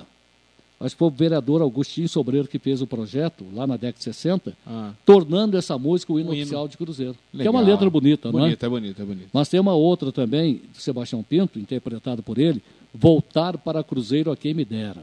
Voltar em plena primavera. A gente acha isso fácil hoje a na internet? Acha, acha. A letra. A letra Vai lá É. no pessoal do Bittencourt, do Jazz, Ah, que eles têm tudo lá. lá tem. Ai, que Tem. legal. Aí, ó. Porque são netos dele, né? Aham. Que legal. Eles são netos lá do Grande Sebastião. É. E o que que dá pra gente comparar? Coral Branco da maestrina Olga Caputo. Ó, Foi aplaudido de pé por várias vezes no Teatro Municipal do Rio e de São Paulo, está ali no livro. O Colégio Oswaldo Cruz possui uma banda marcial que ela participou de concursos do Estado de São Paulo no Vale do Anhangabaú, está aqui no livro também. Caramba, né? esse livro Tem tem, muita coisa pra coisa, caramba, muita mano. Tem. É um- Cheio eu, eu- eu história. digo que é o livro mais completo sobre a história de E fácil Cruzeiro. de ler. E demorou muito pra você, Cinco anos. para você escrever. Caramba. Cinco anos. Texto vai para lá, volta para cá, tem que corrigir aqui. Surgiu um dado novo que eu descobri, eu tenho que Entendi. colocar. Aham. Bom, esse dado aqui está furado, não posso pôr, não é? É, então, é porque você mexe com a história, tem que escrever direito, tá? Então foi, eu Aí, fui nesses pegando. cinco anos você foi também, você trabalhando como, Foi. como jornalista e ainda se dedicando pro livro, Ó, né? quase não no tinha- final do livro eu tive que voltar, porque eu descobri algumas notícias policiais Ah, é, que chamaram a atenção. Eu falei, eu vou incluir notícia policial, os fatos policiais mais importantes nesse livro, porque ninguém fez. Eu digo que é o livro mais completo da história de Cruzeiro, dos editados até aqui, porque traz coisas novas, coisas que o cruzeirense não conhece, coisas que estavam arquivadas, né? E que ninguém teve interesse, ou se descobriu não teve interesse em publicar para não ferir esse ou aquele, porque muitas vezes se escreve de acordo com o interesse de famílias eh, poderosas, não é? Aí eu fui levantar esses fatos policiais que eu passei a, a- nessa primeira edição tem um crime lá no, no bairro do Brigetuba que chamou atenção, eh, de um cara que estava namorando a prima, aí o pai dela não Prima, queria. literalmente mesmo? É, ele já era mais velho, a prima mais nova, ele estava namorando, queria casar, e o pai dela não. Não, não vai casar. E proibiu que ele entrasse em casa. Na Ó. fazenda do Santana, lá no Alto Brigetuba, não é? Lá para cima do Cantagalo. E ele então achou que matando o tio, né, o sogro, Resolve o problema. resolveria o problema e ele poderia casar com a moça. Ele então se armou com uma espingarda de carregar pela boca e uma garrucha. E Caramba, ficou hein? lá esperando. Ele sabia que o tio saía todo dia cedo. Ele Só de tocaia. selava o cavalo para poder ir trabalhar. E ele ficou escondido. A hora que ele viu o tio selando o cavalo, ele foi lá meter um tiro e matou o homem. As filhas saíram para socorrer, ele tirou nelas, inclusive naquele que queria casar. É. Só que Pô. ele feriu. Apenas feriu as duas e matou o sogro, o tio. E chamaram lá um fazendeiro na, da região, o Iraci, o conhecido Si, que era meu tio, inclusive, é, para socorrer no caminhão dele. Era onde tinha um caminhão lá e Aham. então o tio Si foi lá, botou Pô. todo mundo na carroceria do caminhão, o defunto e mais as feridas. Na curva do Cantagalo, não sei se você Isso. conhece, Curva do Cantagalo. esse famosa. cara estava escondido atrás de uma moita e meteu bala no caminhão. Para sorte, acertou apenas a carroceria. E enquanto o Si trazia os feridos para Santa Casa e acionava a polícia, os moradores lá dessa região do Brajetuba eh, saíram à caça do assassino. E um cara chamado Zé Balaio. Zé Balaio, segundo os antigos, era bom de pedrada com a mão. Ó, Era do tacou estilingue, uma não. Jogos Olímpicos de pedrada dele com a mão, ele ganhava É. medalha de ouro, né? Exatamente. E ele viu esse cara escondido atrás de uma moita. E tacou a pedra. Caramba, bicho. Só que o cara atirou. É. Ah, e não conseguiu acertar. E a espingarda carrega pela boca, tirou uma vez e tem carregado de novo. Enquanto ele estava carregando, o Zé Balaio, João Balaio. João Balaio, desculpa, meteu uma pedrada na cabeça dele, ele Nossa. acabou caindo, os demais vieram e amarraram ele numa árvore até a chegada da polícia. Aham. Aí foi que ele Preso. contou que matando o tio, ele entendia que poderia se casar com a prima, né? Mas aí não deu. Vida que segue, Então, tranquilo. é, é um caso, tem o crime da bananeira aqui em Cruzeiro, da Nossa. década de 60, que repercutiu um homossexual que matou e enterrou no quintal da casa dele, ao lado de Bananeiras, um adolescente de 14 ou 15 anos. Um caso também que chamou bastante atenção no carnaval. E por aí vai. São vários os fatos São vários- policiais. Não é? Várias histórias também. É, chama atenção para a história da Dona Tita, que até hoje, Dona Tita, todo mundo fala, né? Dona Sim. Tita, da creche. aham. O pessoal conhece a Dona Tita da creche, que ela montou uma creche, ela foi. Ela não podia ter filhos, teve um filho só, não é? E perdeu cedo. né? Perdeu e ela passou então a cuidar de crianças. E teve um trabalho espetacular em Cruzeiro, não só ela, Tita, como a mãe dela, a Rosalina, que foi quem doou o terreno para a construção Do museu. da Santa Casa. Santa Casa? É, da Santa Casa foi ela quem doou o terreno. Só que a, a dona Rosalina, casada com o Antônio Celestino, que é o nome da Rua 7, ela não aceitava o relacionamento da Tita com o Virgílio Antunes. Qual de ser, ah, ser é, o professor? Virgílio Antunes. Ele era professor. E Entendi. a família da Rosalina era família Novaes. Não, não Família tinha de peso. essa, O né? poder aquisitivo É, era baixo para ela. E as caramba. famílias, as famílias eh, de poder aquisitivo, as famílias ricas, queriam que seus filhos e filhas se casassem. Casar gente rica, né? Com gente manter rica. O padrão. Abrindo um parênteses aí, o coronel José Ferreira, que teve aquela polêmica toda da Aham. abertura das ruas, ele também mandava parentes casarem. Fazia o... Ele fez ali. a filha dele casar com o irmão dele. Que isso? É, o Joaquim Amélio Ferreira, que é o nome da Rua 11, foi casado com a sobrinha, filha do irmão. Olha, que E tiveram loucura. 11 Tá filhos. família. Então ele é quem mandava na família. Você vai casar com esse aqui. E então era raça primo mesmo. casado com primo, tio casado com sobrinho. Isso acontecia muito Sim. naquela época. Né? E o coronel José Ferreira, ele acabou envolvendo toda a família nesse sentido aí. Olha só, Pois se bem. bobear, nós somos parente do Tá nem cara aí? Não estão sabendo. Você deve ser parente do, do Não, Rossetti. eu sou dos Rossetti, dos imigrantes que vieram Carlos cá. Rossetti, né? italiano, dono do primeiro É. carro aqui em Cruzeiro. Nós temos um solar lá que o prefeito ficou de me dar, mas... Foi grande arquiteto em Cruzeiro, né? Pois é. Fez vários projetos importantes. A dona Tita se apaixonou pelo Virgílio Antunes quando ainda estava estudando em Guaratinguetá, curso normal para se formar professor, e a mãe dela não queria dinheiro nenhum. Uhum. Onde já se viu minha filha casar com um professor? Tem que casar com um fazendeiro rico, alguém rico. Porque a Caramba. filha mais velha eh, havia se casado com alguém do Rio de Janeiro, uma figura importante do Rio. Então ela queria que a, que a Tita, a Celestina, se casasse com o homem rico e não aceitava o Virgílio Antunes. Tanto que no dia do casamento em Aparecida, na igreja de Aparecida, a igreja velha, apenas o Antônio Celestino, o pai, compareceu para a cerimônia. E no retorno a Cruzeiro, para pegar o, ou se embarcar no trem para São Lourenço, que Tito e Virgílio foram passar a lua de mel em São Lourenço. É, nesse momento da baldeação, eles da estação olharam para o casarão da Fazenda Boa Vista e todas as janelas estavam fechadas.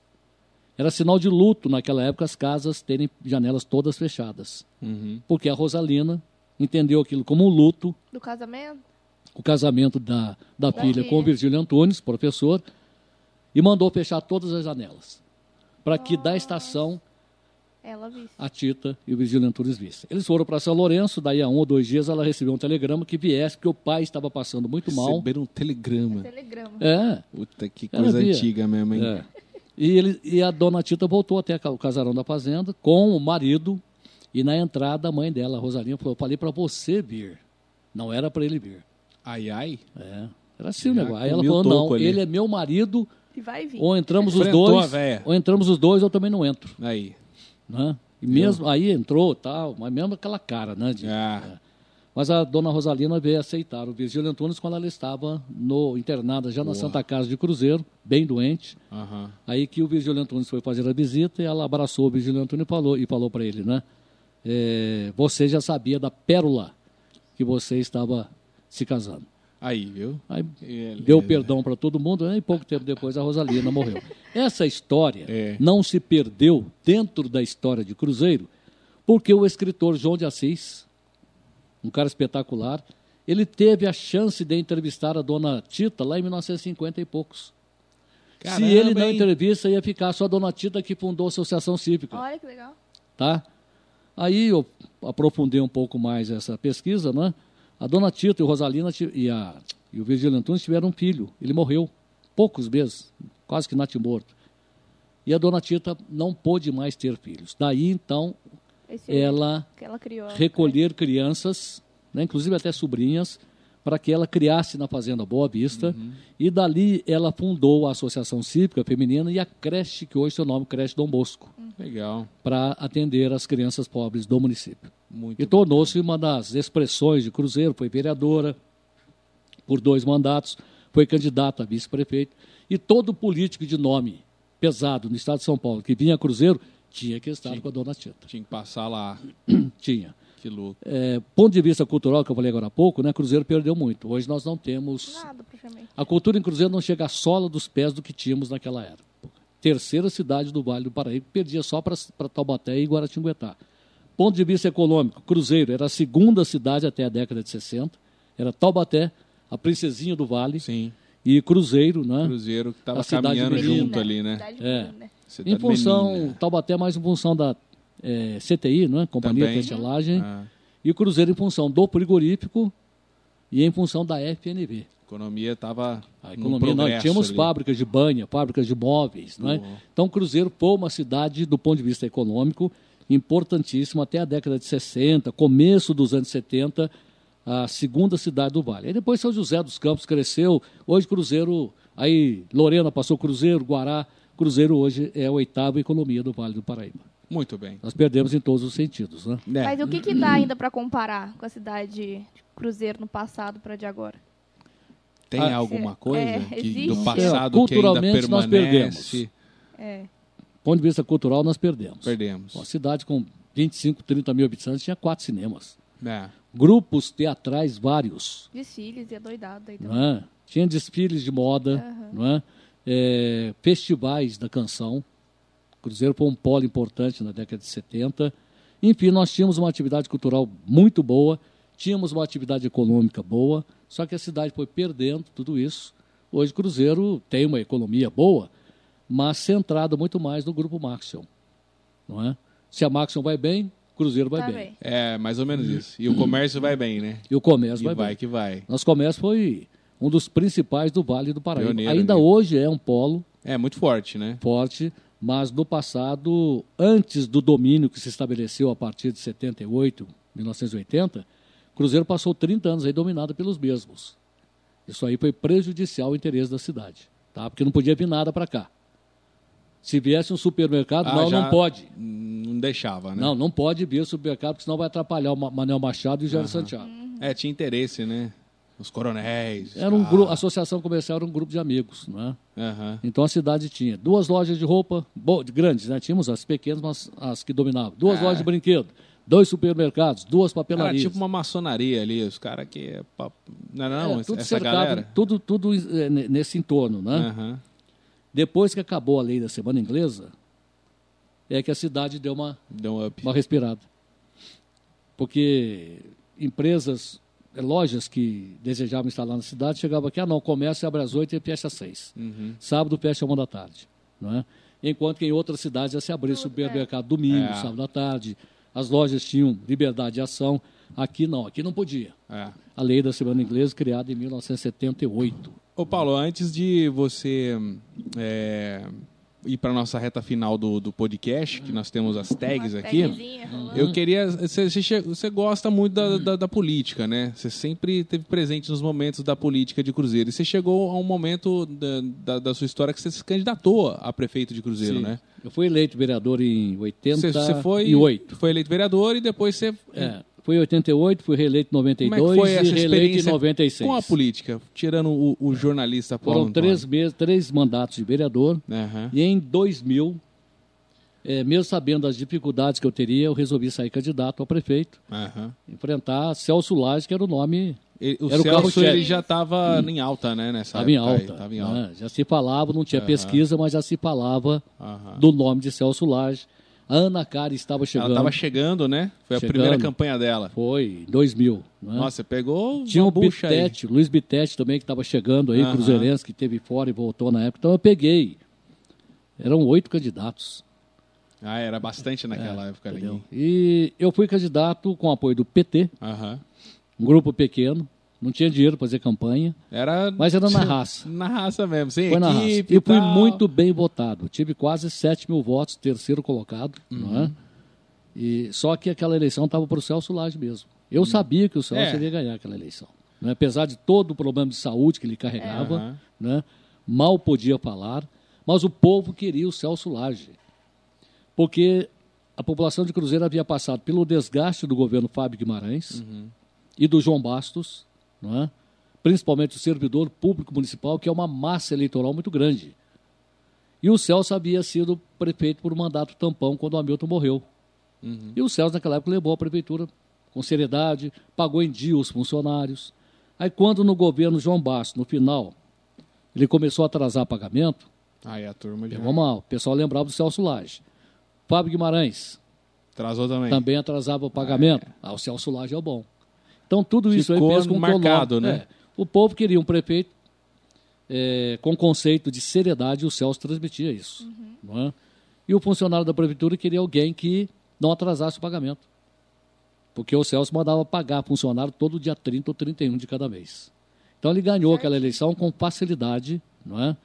A Ana Karen chegou a ameaçar o, João, a- o Celso Lage. Teve em algum momento, naquela época já havia pesquisa da, da Já Mais. tinha, né, as pesquisas. Ô, a Pesquisa da pesquisa começava acho que em bom, dava uma 90 e... É 2000 Mas começou. que o Alexandre Amade começou a fazer pesquisa e pesquisas que nenhuma saiu errado. Até hoje, hein? Todas que Os ele caras fez, cravaram. até pesquisa de boca de urna. né? Acertava mesmo. E numa das pesquisas, a Ana Cara estava encostando no Celso Laje. Que ela veio com uma renovação. Uhum. Da Ana Cara parecia um estúdio da Xuxa. Não, é, não, investiu. Bonito. Ela gastou grana ali. é? Veio com uma nova visão e Aham. versão da política. E surgiria como renovação. Tá? Só que o Celso mantinha aquela, aquele conceito de Aquela um homem linha Mas mesmo, o, né? a Ana Cara, quando jogou o João Bastos como vice, Deu uma... ela deu uma crescida. É o nome do João Bastos. João, né? Certo, era o João Bastos, líder político. O último líder político do Cruzeiro, João Bastos, não é? Ela deu uma crescida. Só Porque que o João rompeu, né? 15 dias antes das eleições, João Bastos renunciou. Cara, aquilo ali eu acho que foi onde ela perdeu a eleição. Aí ela né? deu uma queda. É. né? Houve a bala emocional. Aí ela- a Ana Cara não demonstra a bala emocional. Aham. Ela pode levar um tapa na cara aqui, do seu lado ali, ela está sorrindo para você. Porque ela não demonstra. Ela tem essa capacidade de tentar mostrar que ela está por cima. Não é? Ela pegou o doutor Geraldo como vice, mas mesmo assim aí já havia dado uma queda na campanha dela, não é? E o Celso Lage subiu. E nessa eleição eu fiquei praticamente terceiro Foi a única lugar. vez que você saiu a prefeito, Foi, né? depois falou, não é para mim, não quero mais saber de política. Não fui, tive chance de ser candidato a vereador, É. candidato, inclusive a deputado, porque o PDT Recebeu queria. convites aí. Falei, não vou mais mexer com eleição, Tá tranquilo. entendeu? Porque eu aprendi na campanha para prefeito, que é diferente da de vereador, Uhum. que você tem que ser hipócrita, não na totalidade, mas que você tem que saber enganar, prometer que vai fazer. É, tem Entendeu? todo um, um- um- Tem aquele um cara que está com, que tem aquele cria, cara que né? está com o filho desempregado, desempregado porque não tem competência. Ah. Mas você, para ganhar os 10, 15 votos da família, você tem que falar, não, deixa comigo que eu vou arrumar um emprego para ele na prefeitura. Uhum. Tem isso. Né? Muitos e muitos casos assim. Complicado. E tem que falar a linguagem do povo. Uhum. Tem que falar aquilo que o povo gosta. E muitas vezes naquela época eu não falava aquilo que o povo gosta. É, tem que ser popular. Tem que ser popular. Popular. Você tem que, na época da campanha, ir lá, puxada, promover buchada, Nossa. churrascada, É. torneio de futebol, Camiseta pra galera. camiseta. Naquela época Na era época assim. tinha que dar brinde, essas coisas. Tinha, né? era assim. Agora a campanha assim. parece que tá mais tranquila, né? É, era assim que ainda funciona. Nessa última não, porque não teve. É, né? não teve mesmo, né? É, então era assim que funcionava a- a política. Aham. É, candidato bom bebia pinga no bar. Foi assim que o João Bar se O cara popularizou. tava lá na Aí, mesinha ó. de boteco. É. Mano, Entendeu? Junto com o povo. É, você tinha que bancar churrascada, bancar isso, mas aquilo, torneio de futebol. Troféuzinho pra galera. Falei, pô, aí Aí não é pra mim, É, não. deixa quieto. já não fiz isso em 2000, não vou fazer depois. Né? Aí passei a dedicar É. demais a, a minha, Bacana. a minha profissão mesmo. Bom. Uhum. Eu trabalhei com o Celso como assessor de imprensa dele. É, você depois Trabalhei trabalhou também com a, com a Ana com a Ana Karen, né? Fui secretário de governo durante Aham. algum tempo, né? Bacana. É, Mas você teve experiência em todas as áreas ali da, da, da política, houve uma nos bastidores, Houve uma sondagem Câmara. para eu eh, seguir com o Thales, eu não Aham. descartei. Ele não me convidou, mas houve a sondagem. né? Uhum. Falei, ah, não sei, melhor ficar do jeito que está, não é? Entendi. E hoje nós vivemos um momento ímpar também na história de Cruzeiro. A eleição do Thales, em 2016, bateu de forma Uhum. Foi extraordinária. recorde, né, cara? Não, não chegou a ser recorde, Não não. foi a- recorde a- foi essa, agora do ano Ah, passado. então é, do ano É. passado, foi mal. É, eu tô confundindo. 16 foi a primeira, né? É, ele não teve adversário, essa é bem Uhum. na verdade, né? Ele não teve adversário ano passado, porque a oposição ficou toda ela hibernando. É, e governou tranquilamente. sem Governou, oposição, né? levou todos os vereadores para o lado dele, levou a imprensa para o lado, lado dele, dele. não é? Ganhou. E aí, A oposição Que que dormente. é, quando o Zé Antônio e o Juarez resolveram se candidatar a prefeito, a Inês já era morta, né? Não, já, é, já, não o cara já havia cercado todo Uhum. o composto político de Cruzeiro em torno dele. né? E, e nós estamos vivendo esse momento, muito bem. certo? A E o hora livro, e o Ah, livro perdão. traz aí, tá aí para quem quiser Não, comprar. beleza. tá e bom? quem quiser comprar, então, repete os lugares que tá vendo. Na E Casa Zapa, Banca do o Everson, valor é acessível, Paulo? Como é, que é? É, Quanto custa? custa 35 reais. Tá bom, preço bacana. Porque eu tenho que incluir o custo da gráfica por exemplar, Vou mostrar a capinha aqui o pra custo galera. da comissão de venda, Sim, né, sim. da banca. Não, mas tá um preço ótimo. É. Então tá na Casa Zapa, no, no Eberson da banca, Uhum. é, no Petrela, perto da antiga Clevine, da Brama, e na papelaria Brincar, em frente ao posto. Muito bacana. Pra quem quiser me prestigiar, eu escrevi o livro para quem gosta de ler De ler mesmo, né? e para quem gosta da história. Uhum. tá? É, até eu- há umas duas semanas atrás eu estava numa banca aí, o cara falou, ah, eu, 35 reais eu compro um pardinho de cerveja. Ah, mas mandou essa. Eu falei, parceiro, pode comprar o pardinho de cerveja, não perco amizade com você porque você tem opção. É, você ué. quer comprar o pardinho, é da sua preferência, não compre. Porque o livro não foi escrito para você. É pra quem gosta da É pra história quem da gosta. Para cidade. quem gosta de história, Sim. gosta de leitura, não é? Agora tive até recentemente um que falou, Paulo, eu queria comprar o seu livro, mas eu não tenho como. Aham. Aí a gente tem que sair pela tangente, não é? Porque o cara, eu sei que gosta do meu trabalho, sei que o cara gosta da história, mas ele desempregado não podia comprar. Uhum. Então, nesse caso aí a gente abre mão, né? É uma um presente. presente. Dá um É um presente, presente, não, né? com certeza. Mas quando o cara fala, ah, eu, em vez de comprar livro, comprar um pardinho de cerveja, compra cerveja, compra pinga, pode É, comprar maconha, o que você quiser, compra aquilo que é da sua preferência, porra. Não é? Gasta Verdade. seu o livro- do jeito que você quiser, então. Gasta jeito que você quiser. E, e eu confio nesse livro para o É, futuro. Legal, legal. Não, Pro com futuro certeza, confio cara. nele aqui como é uma fonte de fonte pesquisa. rica de conhecimento. Exato. Eu posso fazer agradecimento para encerrar? Dá À, vontade. Pode. À vontade. Mas, Agradecer. mas antes de Ah, Não é agradecer, final ainda, não. Ah. né, nós temos Ah, as tags. Tem um negocinho aqui, ó. Explica pra ele que eu vou tirar a água do joelho. Vai Tem- lá. Tá bom. Você me traz um pouco d'água? Paulo, seguinte, aqui tem alguns nomes é, de pessoas que contribuíram, né, Hum. pra história da nossa cidade, Sim. tá? Aí, Tá é, bem pegadinha. a ideia é você falar uma característica dessa pessoa, porque para você fazer o, o livro, né, você acabou Sim. conhecendo ao- a fundo o pessoal da- dessas Exato. pessoas aqui. Uhum. Então, a ideia é essa. Então Tá. vamos lá. Pode começar, você vai tirando um Ah, tiro? papelzinho. Aí você fala, tem um a hora é aqui. sua. Tem um monte não, eu acho que tem cinco só. Major Novaes. Eu coloco o Grande Major influenciador. Grande influenciador. Eu coloco como uma das figuras mais emblemáticas da história de Cruzeiro, ao lado do coronel José Ferreira, do coronel José de Castro, do major Hermógenes, do Avelino Júnior, do Diogo Bastos, do João Bastos, do Hamilton, figuras exponenciais na história de Cruzeiro. Dona Tita, né, irmã Alvim, que foi responsável pelo crescimento da Santa Casa e vários outros, mas é um, do- um dos principais nomes da história de Cruzeiro. Embora não tenha sido fundador, como muita gente diz, né? É, embora não tenha, fala, né, embora não tenha, não, embora não tenha construído casarão que hoje é museu, ele não construiu nada, ele pegou feito, né? Quando o Cruzeiro foi fundado, ele não exercia função política nenhuma em 1871.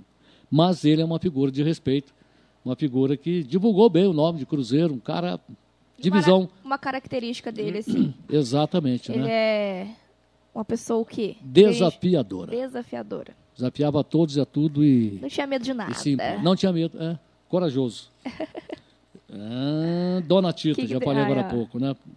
É, Maravilhosa. Na, na minha Ela opinião, sofria muito preconceito, né? é o preconceito da mãe. Da É. população, não. A população Sim. adorava a Dona Tita, né? Então eu coloco a Dona Tita como a mulher de destaque na história de Cruzeiro. Tá? Maior destaque dentre as mulheres. Pode até gerar ciumeira entre. É. Né? Thales Gabriel. Ah, é atual agora. É, o Thales Gabriel, atual, né? Eu digo que o Thales Gabriel está com 33 anos. Não, acho que um pouquinho mais, 35. É. Ó, último, último líder político em Cruzeiro foi João Bastos. E se tornou líder político por merecimento. Sim.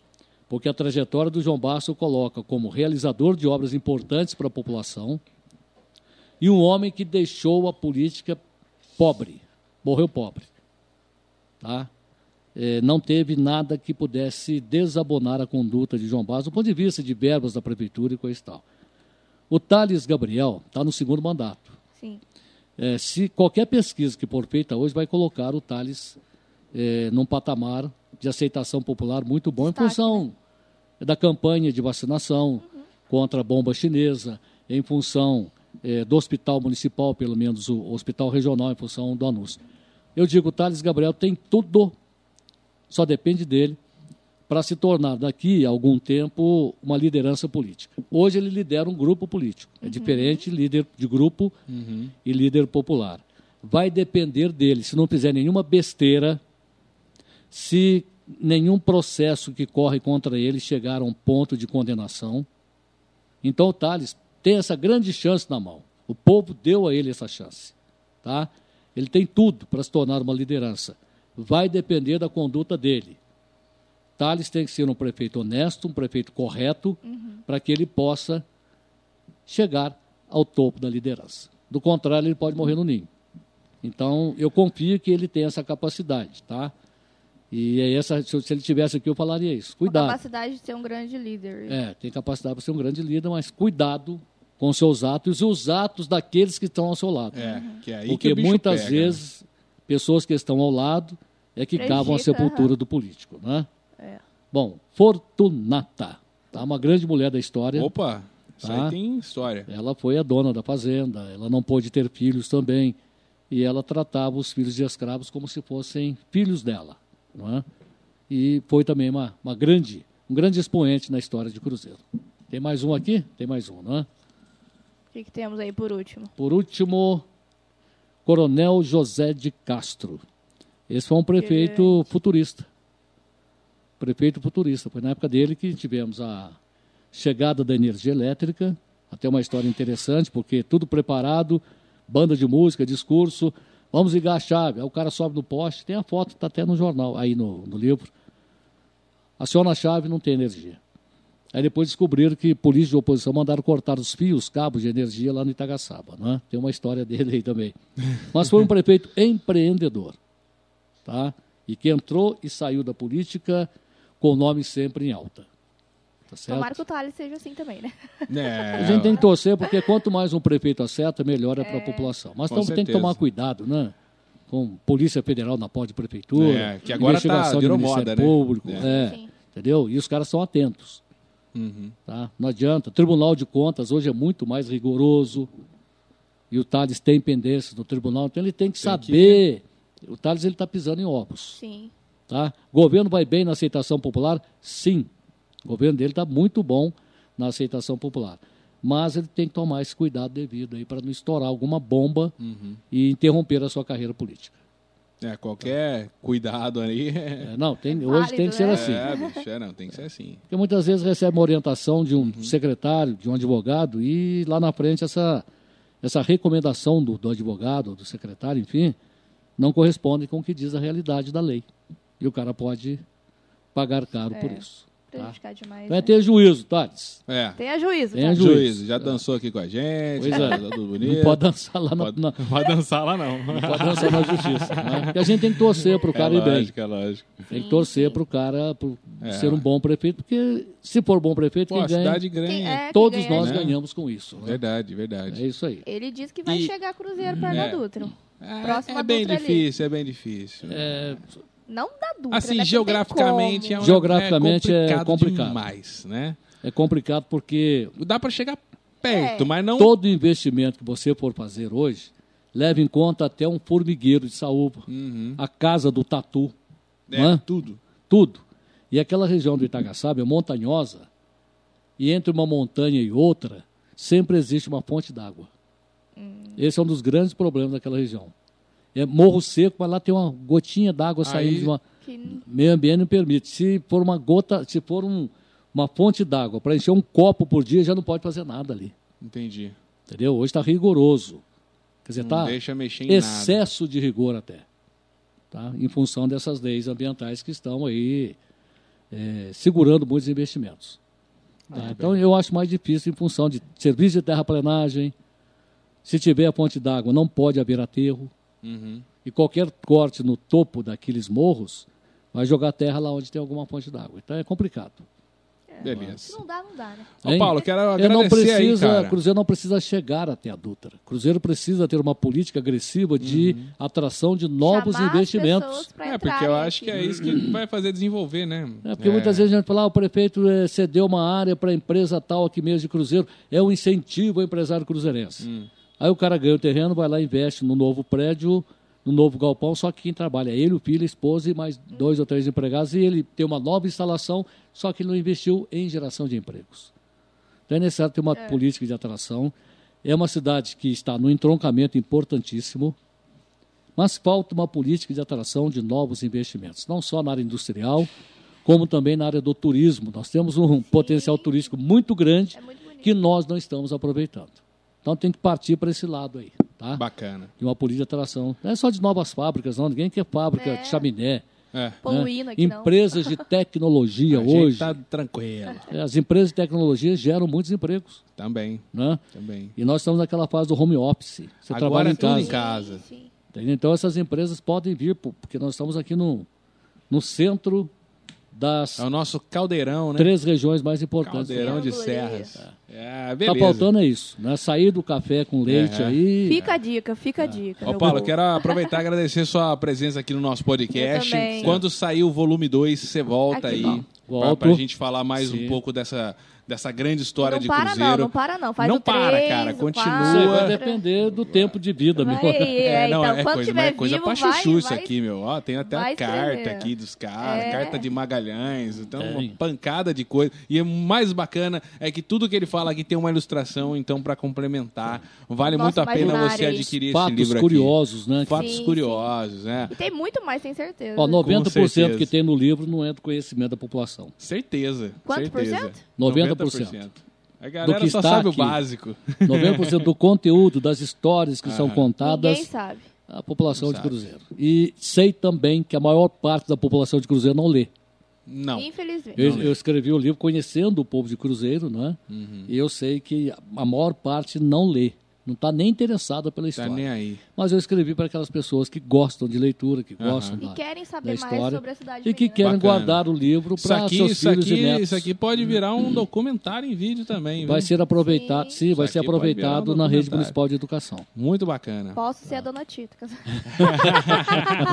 Paulo, obrigado pela sua Ó, dá pra presença, fazer, cara. dá pra fazer peça Aproveita teatral. para agradecer as pessoas que É, você pôde agradecer aí. aí. Ó, o livro dá para fazer peça teatral. Não, tá Filme, fazendo Ah, me coisa. convida, pode me convidar. Exato. Serei Ah, a dona. Tita. Ah, você Tá. Depois pega os direitos autorais de tudo aí pra você ganhar dinheiro, cara. Pois é, cara. Filme, de tudo. Ah, tem histórias aí que. Eu quero agradecer a, a minha família, não é, que me deu apoio, a minha esposa Silvana, que me aturou lá no escritório dela. me cedeu um espaço do escritório, né, que não dá lá na roça para escrever. Então tem que escrever aqui. É, agradecer a, a- ao grupo Beyond, que aprovou de imediato o projeto.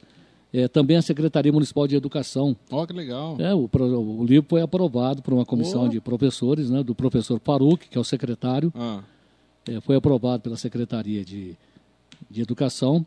É, FACIC também, logo que o projeto do livro chegou, até fiquei surpreso, Paulo Vieira falou, não, nós vamos apoiar sim. Até achava que não, porque a gente tem algumas vírgulas É. aí, não é? mas ele levou em consideração a importância do livro para a história cara. de Cruzeiro. Sim. Gostei desse comportamento dele, comportamento ético.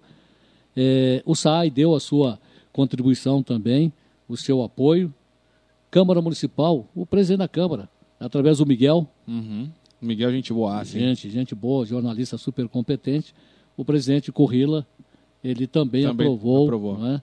E agradecer às pessoas que estão comprando, que estão lendo esse livro, eh, pessoas que deram grande contribuição, Nino Ferraz pela diagramação, eh, Eberson da Banca, tem que agradecer Esse aí também. faz uma baita propaganda do livro, hein? É, Vicente Vale, Vicente. foi o mentor de tudo. Vicente tá pro, pro, pro Rio de Janeiro aqui, Tá em cá? Tá em Penedo, lá, né? tá tranquilão. Tá tranquilo, tá É, tranquilo. Manuel Felipe também nos ajudou, Manuel, tá na nos Austrália. ajudou bastante, tá lá na Austrália, né? Disse que vai voltar ano que vem. Aí volta, É. ele volta. Então, ó, esse negócio de agradecer, citando nomes, é Não, e é complicado. É. Complicado. A gente esquece. Você. Agradece no geral. É. É, agradeço no geral, inclusive a vocês por esse espaço importante Claro. Que vocês estão me oferecendo aqui para fazer a. Aliás, a muita gente comentou, a Poliane está aqui dizendo muitas histórias, curiosidades, cultura.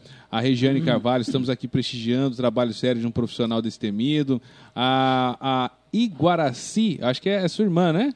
É minha irmã. Parabéns, meu irmão, você é nosso orgulho. A Silvana, sua esposa, está aqui também. É grande história, uma oportunidade, bem, né? uma oportunidade de conhecer ainda mais a história de Cruzeiro. É, o Sérgio Valério também, lá do pessoal do turismo, grande Paulo Antônio, grande comunicador e um dos memorialistas mais conceituados e respeitados do Vale. João Paulo está dizendo que bom demais ouvir as histórias do nosso mestre Paulo Antônio. O Vaguinho Dias, uma galera, cara. Fabrício, lá de Estocolmo, na Suécia, tá dizendo aqui bom, é, bom dia, já tá dando bom dia.